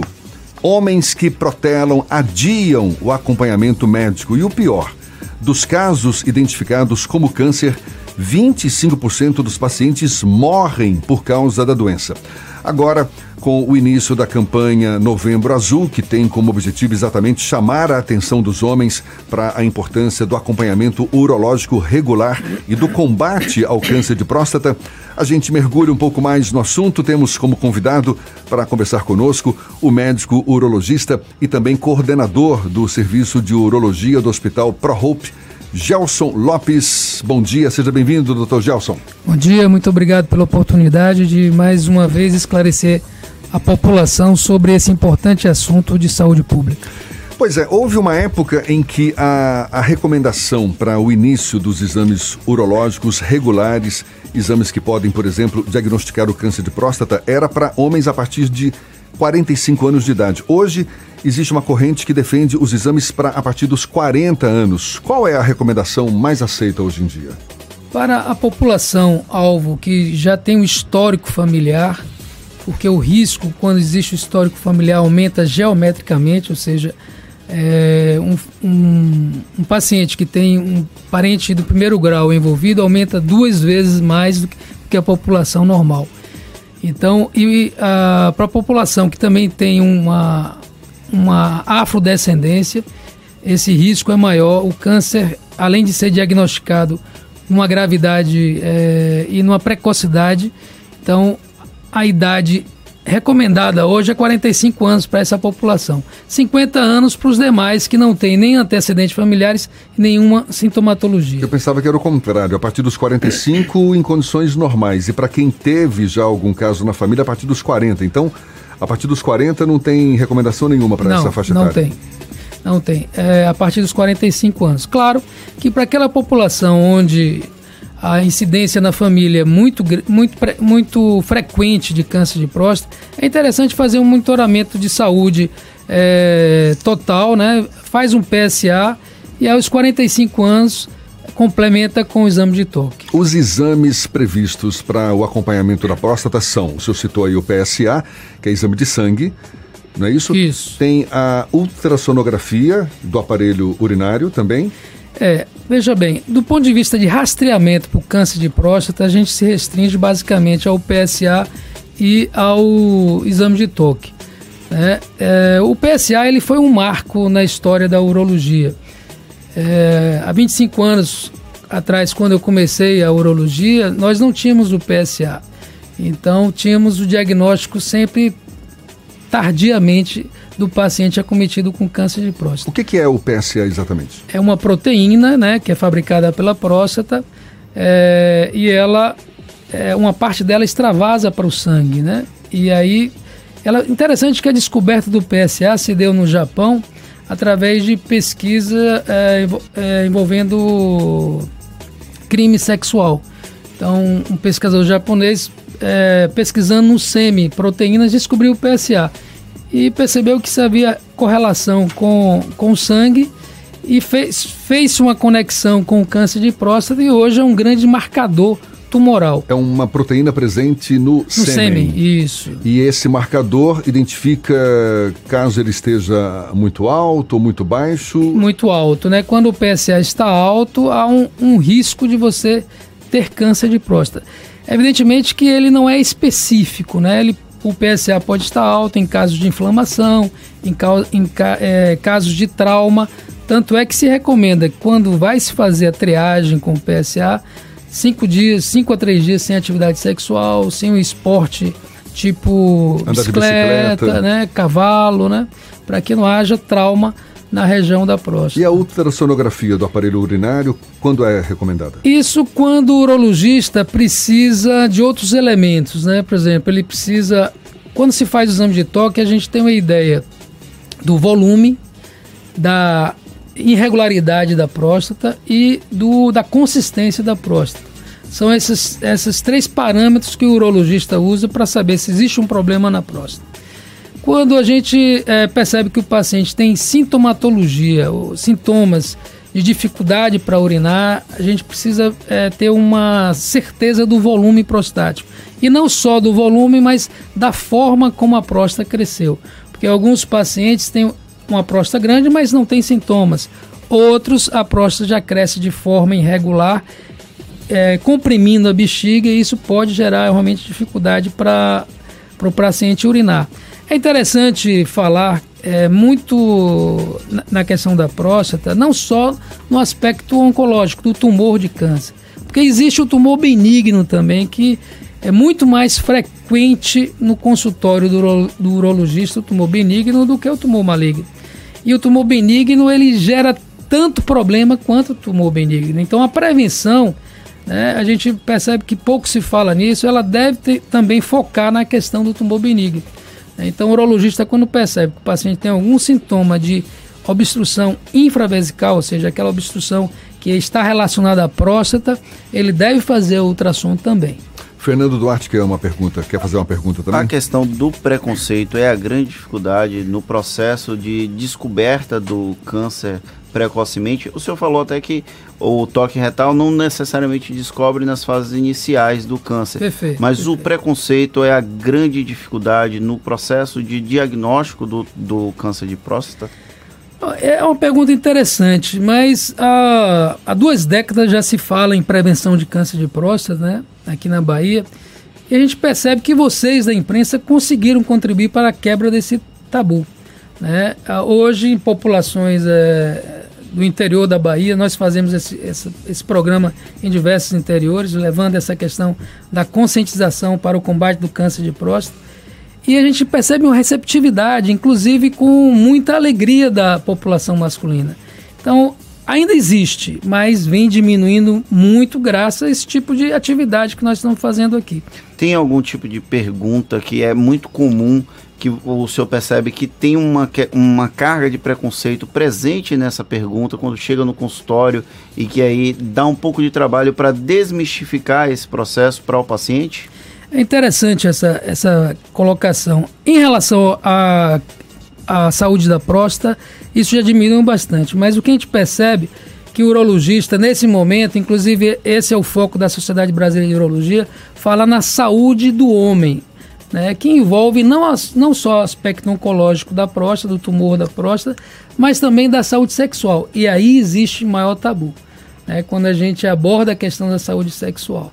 Normalmente o homem ele não, não ainda tem maturidade cultural para falar sobre essa questão. Em relação à próstata, não. Hoje a gente já percebe um, um, grande amadurecimento da população em geral em relação a isso. E o, o que é que é difícil, por exemplo, falar sobre essa questão do, da dificuldade sexual? Da incapacidade né, é, da ereção do homem. É, existe muito preconceito em relação a isso. Mas que pode ter relação com a próstata, com, com problemas que afetam a próstata.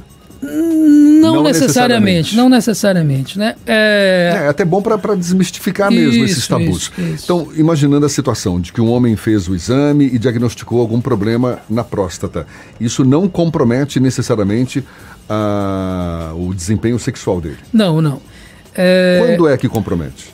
Veja bem, a, os tratamentos, o, sempre há necessidade do médico orientar os, os, pacientes e familiares quanto aos riscos do tratamento. Então, a cirurgia de próstata, ele realmente confere um risco em relação à integridade sexual do homem. Quando o senhor fala cirurgia, é a retirada da, da próstata? próstata? Retirada da próstata. É, da retirada da próstata. porque ao lado da próstata passa-se um, um nervozinho dos dois lados, que é chamado nervo eretor. Né? E a depender do é, volume tumoral, quer dizer, o tamanho do tumor, é, da localização do tumor e das questões específicas da anatomia do paciente, vai existir uma dificuldade técnica da preservação desse nervo. Isso pode comprometer realmente o desempenho sexual após a cirurgia. Mas hoje nós temos diversos tratamentos. Hoje o homem só não trata quando não quer em relação à sua saúde sexual. Existe um dado que revela que um em cada seis homens vão desenvolver, é, vai desenvolver, um em cada seis homens vai desenvolver câncer de próstata no decorrer da vida. Ou seja, é um risco muito grande que, que todos os homens correm de mais cedo ou mais tarde terem um câncer de próstata. Verdade. E, e é interessante a gente perceber esse risco, ele aumenta muito na população. Falando a nível mundial, naquela população onde, a gente, é, se a gente desenhar um gráfico envolvendo a ingesta de gordura animal com risco de desenvolvimento de câncer de próstata, toda aquela população onde a proteína animal e gordura animal tem maior frequência na sua dieta, maior risco ocorre no câncer de próstata. Né? É interessante essa questão. Além dessa outra que, questão alimentar, você tem a, a parte genética, né? E como eu comentei há pouco, na população afrodescendente, o risco de desenvolvimento de câncer precoce e com mais gravidade também é verdadeiro.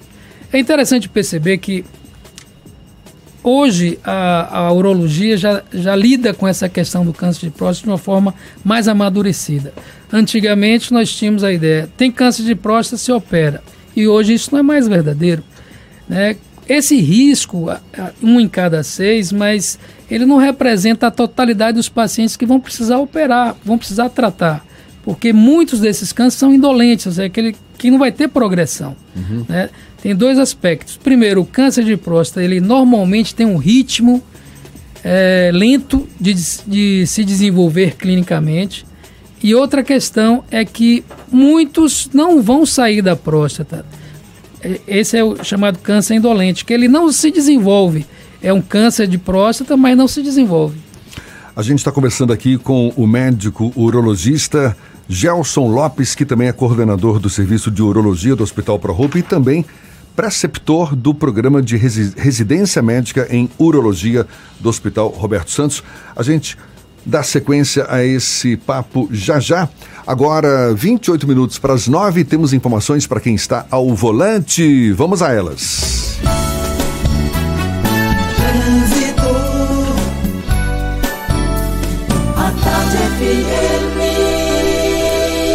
Oferecimento: Monobloco, o pneu mais barato da Bahia. 0800 111 7080. Link dedicado e radiocomunicação é com a Softcomp. Chance única Bahia VIP Veículos. O carro ideal com parcelas ideais para você.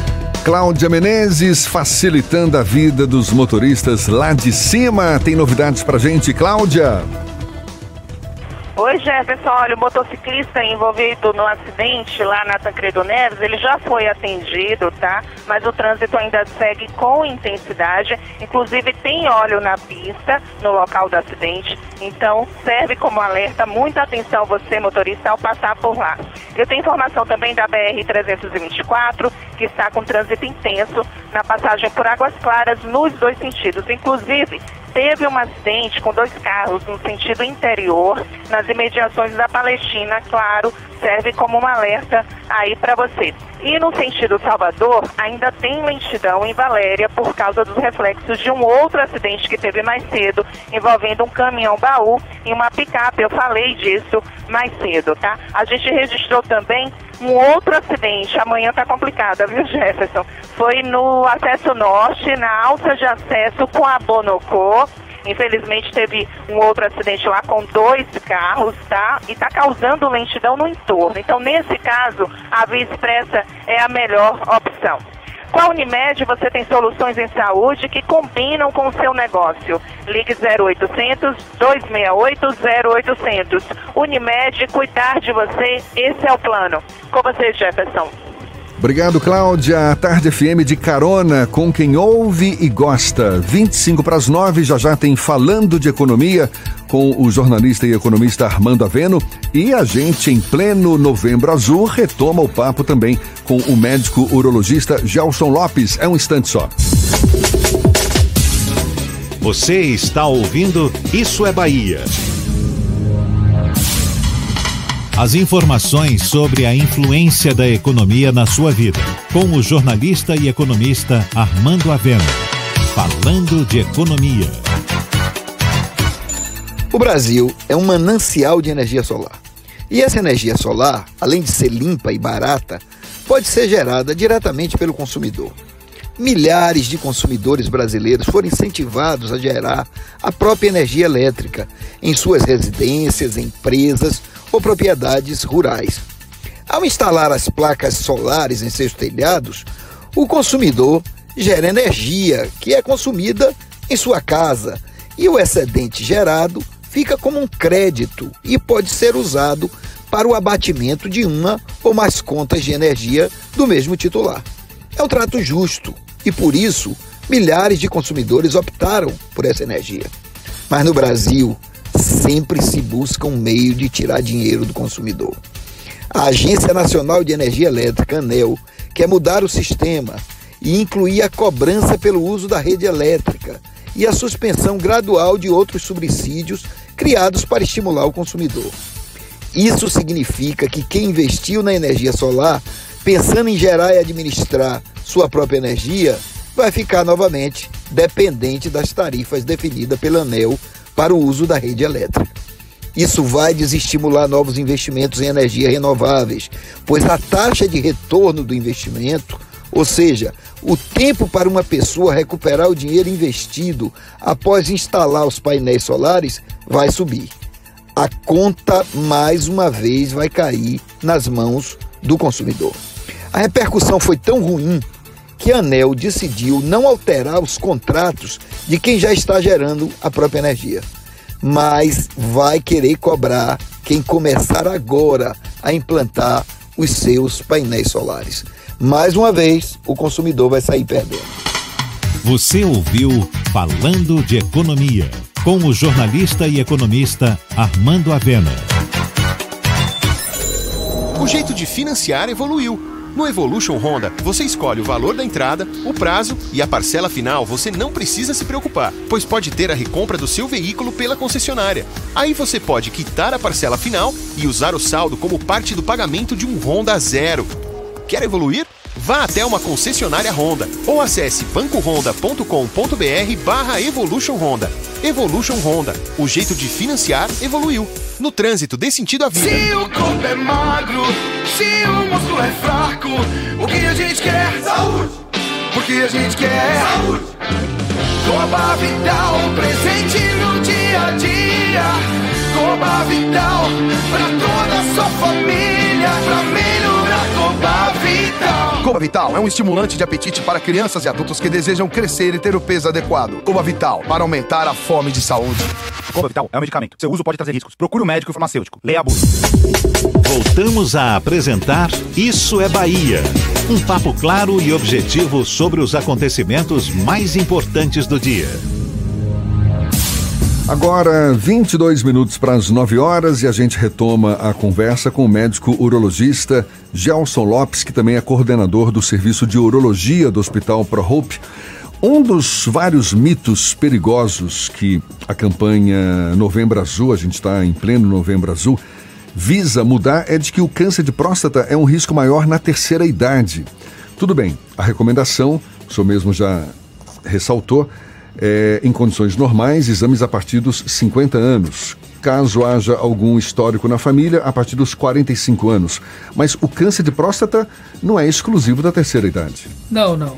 Ele pode ocorrer em idade mais precoce, mas isso não é frequente. Né? Quando se faz um planejamento de rastreamento, de programa de prevenção, é, se procura atingir uma, uma quantidade de pessoas numa faixa, né? Então, por isso que se faz essa determinação: 45 para os que têm antecedentes familiares e 50 para aqueles que não têm ou os que têm sintomas também devem começar com os 45 anos de idade.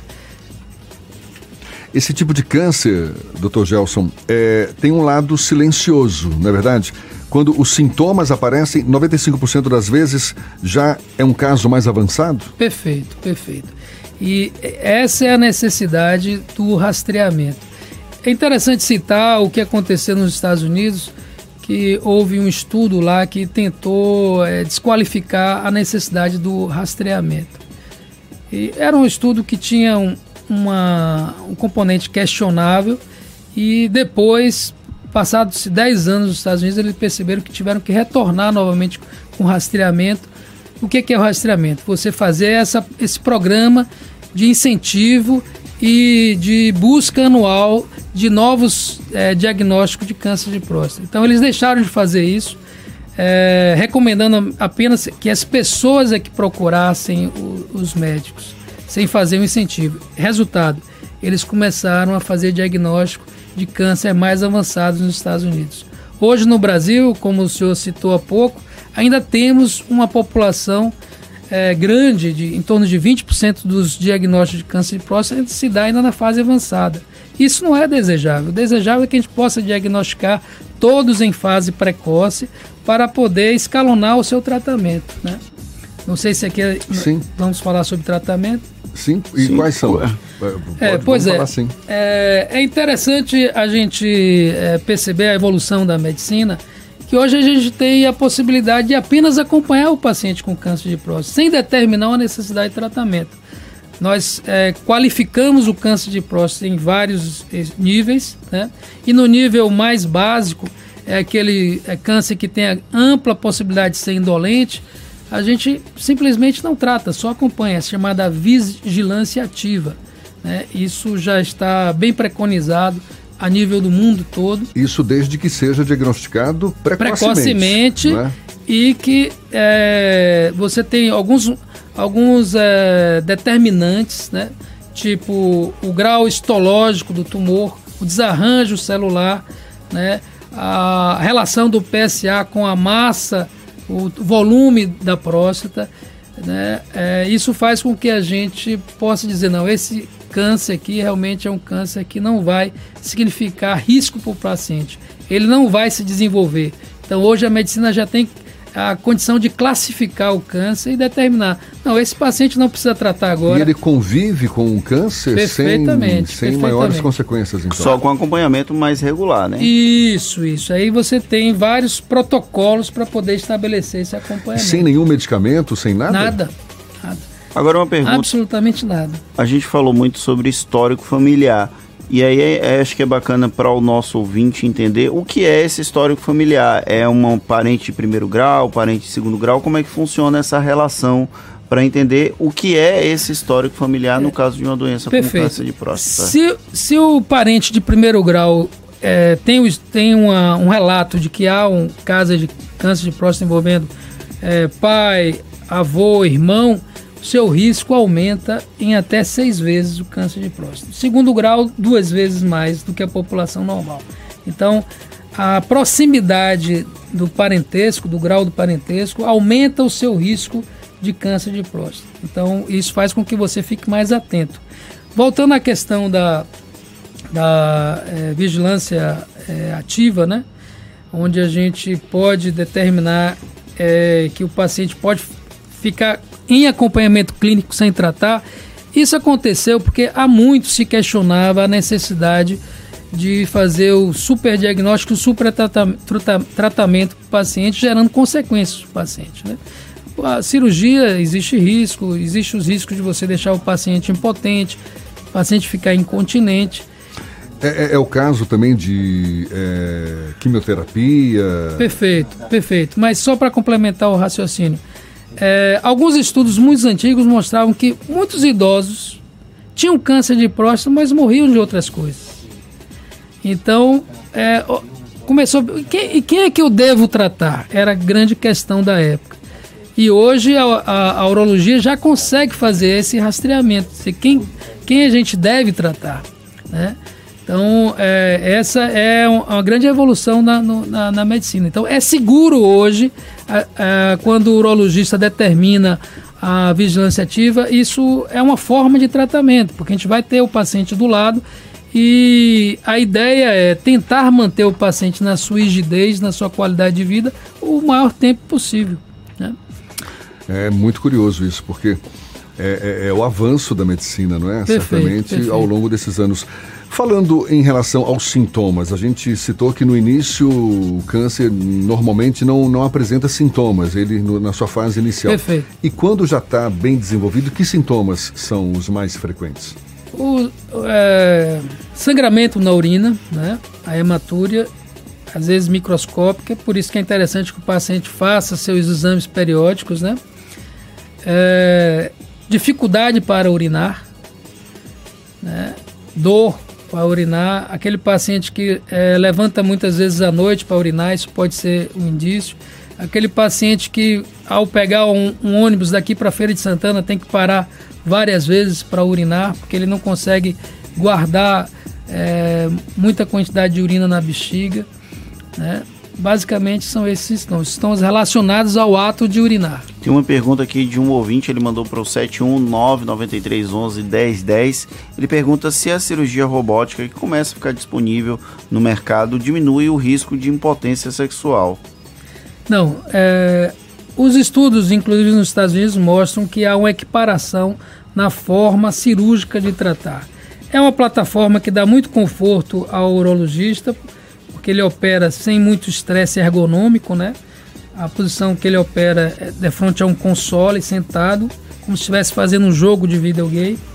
É, é um avanço tecnológico, mas os estudos mostram que os resultados finais em comparação à cirurgia aberta, à cirurgia laparoscópica e à robótica, é, são resultados iguais. Tem uma outra pergunta aqui de um ouvinte, ele pede para não falar o nome dele e fala que ejaculou e saiu sangue. Isso pode ser algum tipo de problema de próstata, por exemplo? Pode, mas é raro isso acontecer no câncer de próstata. Só na fase já avançada, quando o câncer de próstata invade as vesículas seminais, que são uns, uns saquinhos que acumulam sêmen, esperma, que ficam ah, por baixo da próstata, né? Então, quando há essa invasão da próstata, da próstata para as vesículas seminais, isso pode acontecer. É, é interessante é, chamar a atenção que esse sintoma, 95%, não existe um problema de, de, de saúde específico. E às vezes pode ser apenas uma crise de hipertensão. Nossa! É. Sangue no sêmen, crise de hipertensão. Isso. Então vamos aferir a pressão arterial também. Essa é a saúde integral do homem, né? Tá certo. Dr. Gelson Lopes, médico urologista, coordenador do Serviço de Urologia do Hospital ProHope, também preceptor do programa de residência médica em urologia do Hospital Roberto Santos, conversando conosco. Esperamos estar aí fazendo a nossa parte, conscientizando cada vez mais os homens sobre a importância do diagnóstico precoce, do exame regular, exame urológico, para evitar, combater, na melhor das hipóteses, esse câncer de próstata que é o nosso grande vilão, assim como a mulher se protege do câncer de mama, o homem tem que se proteger é do câncer de próstata. Doutor Gelson, muito, mais uma vez, muito obrigado. Foi não, agradeço também. E um bom dia. Bom dia. Agora são 8h48 e a gente dá sequência ao nosso giro pelo interior do estado, é isso? Vamos a Itaberaba. Sérgio Mascarenhas, da Baiana FM. Bom dia, Sérgio. Bom dia, Jefferson. Bom dia, Fernando. Isso é Bahia, diretamente aqui da Baiana, FM Itaberaba. Olha, três pessoas da mesma família ficaram feridas após o carro em que elas estavam sair da pista e capotar várias vezes na BA 233, na altura da curva do Incó, município de Ipirá. De acordo com os bombeiros civis, cinco pessoas estavam a bordo do veículo, mas duas delas saíram ilesas. Dos feridos em estado mais grave ficou um homem de 31 anos, que sofreu várias escoriações na cabeça e no rosto, além de suspeita de fratura nas costelas. Duas mulheres também sofreram escoriações no rosto, sendo que uma ficou com suspeita de fratura no ombro e a outra com suspeita de fratura no braço esquerdo. Ainda segundo os bombeiros civis, o veículo tem placa de Salvador e a família estava indo para um velório em Rui Barbosa. Os feridos foram encaminhados para a UPA de Ipirá. E será realizado aqui em Itaberaba o evento esportivo da Bahia Oscar Chapada 2019, organizado e coordenado por César Augusto Vai Sampaio, idealizador do evento terá como apresentador Tiago Mastroianni e alguns importantes homenageados. José Antônio do Karatê aqui da Chapada, João Marcelo, zagueiro do Bahia, campeão de 88, doutor Sapucaia, médico do Bahia, Arilson Bispo Anunciação, ex-árbitro e outros grandes nomes. O evento vai acontecer no dia 22 agora em Itaberaba, às sete e meia da noite. Eu volto com vocês, Jefferson e Fernando. Um abraço e boa semana. Muito obrigado, amigo. Agora 8h50 na Tarde FM. O, a Polícia de Feira de Santana ainda não prendeu o homem que estava custodia, custodiado em um hospital da cidade e fugiu da unidade no último domingo. O suspeito Josiel Cordeiro de Oliveira, conhecido como Ciel, estava se recuperando de uma cirurgia de hérnia umbilical no Hospital Geral Clériston Andrade. De acordo com a polícia, Josiel aproveitou que os agentes estavam resolvendo as questões burocráticas da documentação dele e o larápio fugiu. Josiel estava cumprindo pena por tráfico de drogas no conjunto penal de Feira. E atenção, o incêndio de grandes proporções que atinge há quase uma semana a vegetação na Serra das Almas, no município de Rio de Contas, na Chapada Diamantina, ainda não foi controlado. De acordo com o Corpo de Bombeiros, há nascentes importantes no local que estão sendo afetadas pelas chamas. Segundo a corporação, o acesso à área é feito com auxílio de helicóptero. 23 bombeiros atuam no combate ao fogo na região, com apoio de cerca de 10 brigadistas da cidade. A gente dá mais um giro pelo interior do estado. Vamos a Eunápolis, extremo sul da Bahia. Washington Teixeira, da Ativa FM. Bom dia, Washington. Bom dia, Jefferson Beltrão. Bom dia, Fernando Duarte. Bom dia, Bahia. Ibiapina, Nova Floresta, 64. Estes foram nomes usados em períodos distintos para identificar a partir de 1950 o que seria hoje o pujante município de Eunápolis, cidade com mais de 120 mil habitantes e que hoje comemora 69 anos de sua fundação, marcada a partir da primeira missa realizada pelo padre Emiliano em 1950. Para celebrar essa data, a Câmara de Vereadores realizará em seu auditório em sessão solene e concederá este ano o título de cidadão napolitano a 69 ilustres munícipes. Os homenageados foram escolhidos pelos vereadores proponentes e tiveram a votação e aprovação de todos os edis. A cerimônia faz parte do calendário permanente do Legislativo Municipal, quando são homenageados homens e mulheres que têm contribuído com a história e o desenvolvimento socioeconômico do município. Em meio a tanta apreensão com a possibilidade real de ter suas praias invadidas pelo óleo que se alastrou pela costa nordestina, Porto Seguro tem muito o que comemorar. Segundo a prefeita Cláudia Oliveira, o que chegou efetivamente às praias do município foi muito abaixo do que se previa. No último sábado, a prefeita esteve recepcionando o ministro da Defesa, Fernando Azevedo e Silva, que veio à região ver de perto os estragos provocados por este desastre ambiental sem precedentes, até agora sem explicação. O ministro da Defesa disse na coletiva que o governo não está envidando esforços para minimizar os impactos, mas afirmou não ter bola de cristal para saber a origem das manchas de óleo que atinge o litoral nordestino. Ao ser questionado em que estava a questão das manchas, se estava próximo do fim ou do começo, ele disse que não podia precisar. A boa notícia é que na reunião do comitê gestor que aconteceu ontem à noite no gabinete da prefeita Cláudia Oliveira, foi apresentado um balanço que aponta impacto mínimo nos 80 quilômetros de praias do município. Hoje Hoje pela manhã já foi feita uma nova inspeção e não foi registrado nenhum fragmento, o que é já um bom indicador de que o pior já tenha passado. De Onápolis, os estúdios da Rádio Ativa FM, Washington Teixeira para o Isso é Bahia. Obrigado, Washington. Sete minutos para as nove horas. Uma novidade no combate ao racismo aqui na Bahia. Quem sofrer ou presenciar algum caso já pode denunciar o crime por telefone. O serviço disponibilizado pela Secretaria de Promoção da Igualdade Racial faz parte do calendário estadual Novembro Negro. A ação faz parte da campanha intitulada como Todas as Vozes contra o Racismo, Todas as Leis contra os Racistas. As denúncias devem ser feitas pelo DDD 7131177448 de segunda a sexta-feira, das nove da manhã ao meio-dia e das duas às seis da tarde. Todos os casos registrados vão ser direcionados para o Centro de Referência de Combate ao Racismo e à Intolerância Religiosa Nelson Mandela, localizado no bairro da Pituba, em Salvador, responsável por oferecer apoio psicológico, social e jurídico às vítimas de racismo, além de intolerância religiosa. E um dado preocupante subiu para 26 o número de casos confirmados de sarampo na Bahia e outros 276 estão sendo investigados. Os dados são da Secretaria Estadual da Saúde e se referem ao período de janeiro a 26 de outubro deste ano. Santo Amaro da Purificação no Recôncavo Baiano é o município que concentra a maior quantidade de registros, com 13 casos confirmados. Cidade seguida de Gandu, Salvador, Ituberá, Andorinha, Camaçari, Jacobina e Palmeiras. E uma novidade, a Bahia vai ganhar um novo aeroporto na região turística conhecida como Costa dos Coqueiros, que compreende os municípios de Camaçari, Conde, Entre Rios, Esplanada, Jandaíra, Lauro de Freitas e Mata de São João. O anúncio foi feito pelo Ministério do Turismo e pela Secretaria Nacional de Aviação Civil. De acordo com o órgão, os estudos de viabilidade para a construção do novo terminal devem começar ainda no mês de novembro. Segundo o Ministério do Turismo, o objetivo é garantir uma infraestrutura adequada para atrair cada vez mais investidores e visitantes. Lembrando que esse assunto foi anunciado aqui no é Bahia no segundo dia de programa, lá em setembro, no dia 17 de setembro de 2019. Em primeiríssima mão. E a gente tem notícias também diretamente da redação do Portal à Tarde, Jaqueline Suzarte. Bom dia, Jaque. Bom dia, Jefferson Fernando. Eu volto direto da redação do Portal à Tarde, agora para todos os ouvintes da Bahia. A BA 526 da CIA Aeroporto, administrada pela concessionária Norte, segue com intervenções viárias até a próxima sexta-feira, com um reordenamento viário na região do Capelão.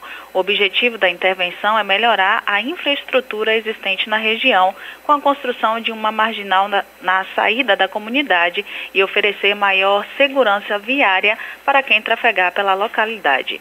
E o governo começa a apresentar nesta terça-feira um novo conjunto de reformas que inclui corte de gastos e mudanças para servidores serão entregues ao Senado o chamado Pacto Federativo, a proposta da emenda constitucional para desvincular recursos atualmente parados em fundos do governo e a chamada PEC emergencial, que prevê a redução temporária por 12 meses da jornada de trabalho dos servidores públicos, com redução proporcional de salários, liberando espaço no orçamento. Essas e outras notícias você encontra no portal atarde, atarde.com.br. É com vocês. Obrigado, Jaque. 8h57 acabou, Fernando. Encerramos mais um Isso é Bahia. Amanhã a gente está de volta a partir das 7 da manhã para Salvador e região metropolitana e a partir das 8 para todo o estado. Um abraço no coração de todos vocês. Muito obrigado pela companhia, pela parceria, pela confiança. Aproveite bem o dia. Ainda estamos no começo da semana. Hoje é terça-feira e amanhã estaremos de volta. Já já tem Rivaldo Luna aqui na Tarde FM. Bom dia para você.